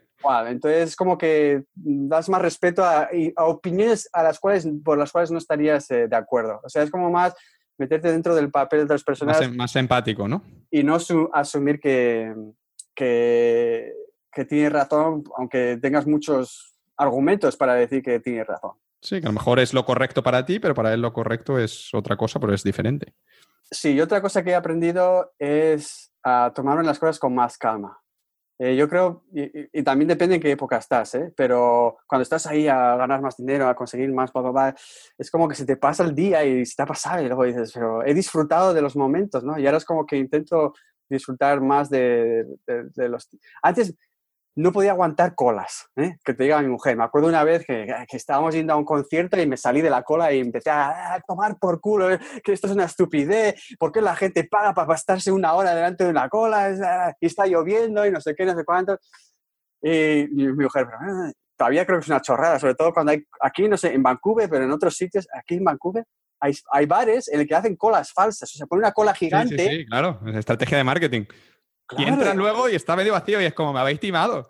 Y digo, ¿pero qué es esto? Pero, eh, claro, porque como nuestra psicología, si ahí va mucha gente, entonces tiene que ser súper guay, eh, pues bueno, eh, o sea, la psicología humana es increíble. Y al final, ahora no me molestan esas cosas. O cuando estoy en el tráfico y no va a ningún sitio, o cuando alguien, ah, por ejemplo, una cosa que te le vuelve irracional a todo el mundo es cuando estás conduciendo se vuelve un animal. O sea, te corta alguien por delante, hijo de puta, no sé qué. A ver, que te has vuelto un animal, que ahora lo quieres matar, pero que si está, yo qué sé, igual tenía prisa, igual es un cabrón, da igual. Cualquier cosa que hagas en base a esa reacción no va a ser positiva. O sea, vas a hacer el chorra, vas a cometer un accidente y ahora me la suda, ahora hacen una chorrada ante mí. No voy a dejar que me afecte. Estoy escuchando un podcast, jamás ya asumo que uno de cada diez personas conduciendo va a ser un gilipollas, pues ya lo sé, ya lo sé. O sea, tranquilo, y mi vida, la disfruto más la vida, sí. Mm, pues me, parece bien, me parece bien. Si pudieses volver atrás en el tiempo y tomarte un café con el Miguel de 18 años, ¿qué, le, qué consejos le darías? Bueno, uno creo que sería importante. Es que siempre he tendido a resolver los problemas por mi propia, propia cuenta y he tenido miedo o falta de confianza en mí mismo en, en interactuar con otras personas. Por ejemplo, lo que estaba diciendo, lo mejor para para no cometer errores es pedir, eh, ¿cómo se dice? Advice. alguien que eh, ya lo ha hecho, pedirle ayuda, ayuda, Y para, igual es un poco de, del ego que te dice, no, no, yo soy muy listo, yo puedo resolver todos mis problemas y es más heroico si yo lo hago todo por mí mismo que si me han ayudado 10 personas, ¿no? Y eh, le diría es que quita ese ego y, y tiene un poco más de confianza en ti mismo de, de, de preguntar, ¿eh? De preguntar, de comunicarte, de pedir consejo y de, que de asumir que no lo sabes todo, porque uno de los problemas de la gente muy joven es que ya creen que lo saben todo, ¿no? Pero es que en la realidad no sabes nada. y, y, eso, intentar, pues eso, eh, escuchar a esas personas porque te van a ahorrar una cantidad de tiempo increíble. Y otras dos cosas que haría eh, es aprender a hablar en público, que es muy importante. ¿Le dirías que eh, aprendiese a hablar en público? Miguel, aprendo a hablar en público. no, porque es que es una de las cosas que, que, tienen mucho valor a largo, a largo plazo. Y la otra es, por ejemplo, escribir, aprender a escribir en, el teclado eh, bien, sin mirar. Ah, hay cosas que son una chorrada, pero dices, como las haces todos los días, la verdad, te, te ahorraría una cantidad de horas increíble si las supieras hacer. Ah, y esas dos cosas. Pues me parece... Más, pero bueno, esas son las que se me ocurren. Me parece muy, muy buenas lecciones. Yo creo que en total, ya te digo que haré el post de 23 lecciones o no sé cuántas han salido al final, pero creo que han sido muchas. Pero bueno, creo que después de estos consejos míticos, cerrando con el de aprende mecanografía, que cerraremos con esto, podemos cerrar con esto la entrevista y, ya eh, para terminar, eh, la gente que nos haya escuchado, que se hayan reído, que, que quieran conocerte un poco más, ¿dónde, dónde pueden ir para pues, saber más sobre tu trabajo, eh, comprar tus cursos, eh, pedirte vídeos, ver otros podcasts escritos y demás? Sí, sí. Uh, en, Grumo, grumo.com, ahí está todo. Eh, todo ahí está sobre todo lo, lo, mío relacionado con lo de cursos online y aprender cómo hacer cursos. Y en Grumo Media, .com, ahí está todo relacionado con hacer vídeos explicativos. O sea, eso, con esos dos sitios ya, ya tienes acceso a mí de todas las maneras. Si te quieren contactar, también por ahí tienes un también está Mi correo, mi todo. Pues nada más, Miguel, de verdad, muchísimas gracias. Ha sido un súper placer hacer este repaso por, por, tu vida, que es muy, muy interesante. Hemos estado al final casi tres horas, que, locura, tendría que haber hecho más corta la entrevista. Pero, pero bueno, yo creo que con la gran cantidad de lecciones sobre la vida que, que se va a llevar la gente que aguanta hasta aquí, pues espero que les haya merecido la pena. Así es que, pues muchísimas gracias, a ti. Ha sido un placer hacer este repaso contigo eh, y bueno, espero que a la gente le guste y ya sabéis que si voy muy, va muy lento le podéis dar al, al 2X, me imagino, y es lo que hago yo, escucho las entrevistas a doble velocidad. 1.5, ¿eh? yo con, con 2X se me hace demasiado rápido. Ah, sí, no, bueno, depende, pero 2X 1.5, bueno, pero espero que os guste. Pues nada, Miguel, te mando un fuerte abrazo y espero que nos veamos pronto por Barcelona, por Vancouver o por donde sea. Venga, en el Burning Man. es casa. Venga, chaval. Un abrazo. Chao. Un abrazo, chao.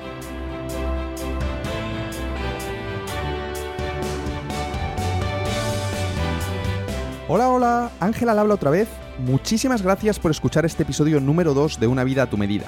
Como siempre, si vas a unavidatumedida.com barra 2, vas a encontrar una lista con todos los recursos que hemos mencionado durante la entrevista con Miguel. Y si te ha gustado el episodio, por favor te pido que te suscribas al podcast y que nos dejes una opinión en iTunes, en iVoox, Stitcher o en tu plataforma de podcast favorita, contándonos qué te parece el programa, qué es lo que más te gusta o a qué otras personas te gustaría que entrevistas. Eso es todo por mi parte, un abrazo muy grande, recuerda siempre que la vida es una gran aventura llena de posibilidades y nos vemos en el próximo episodio.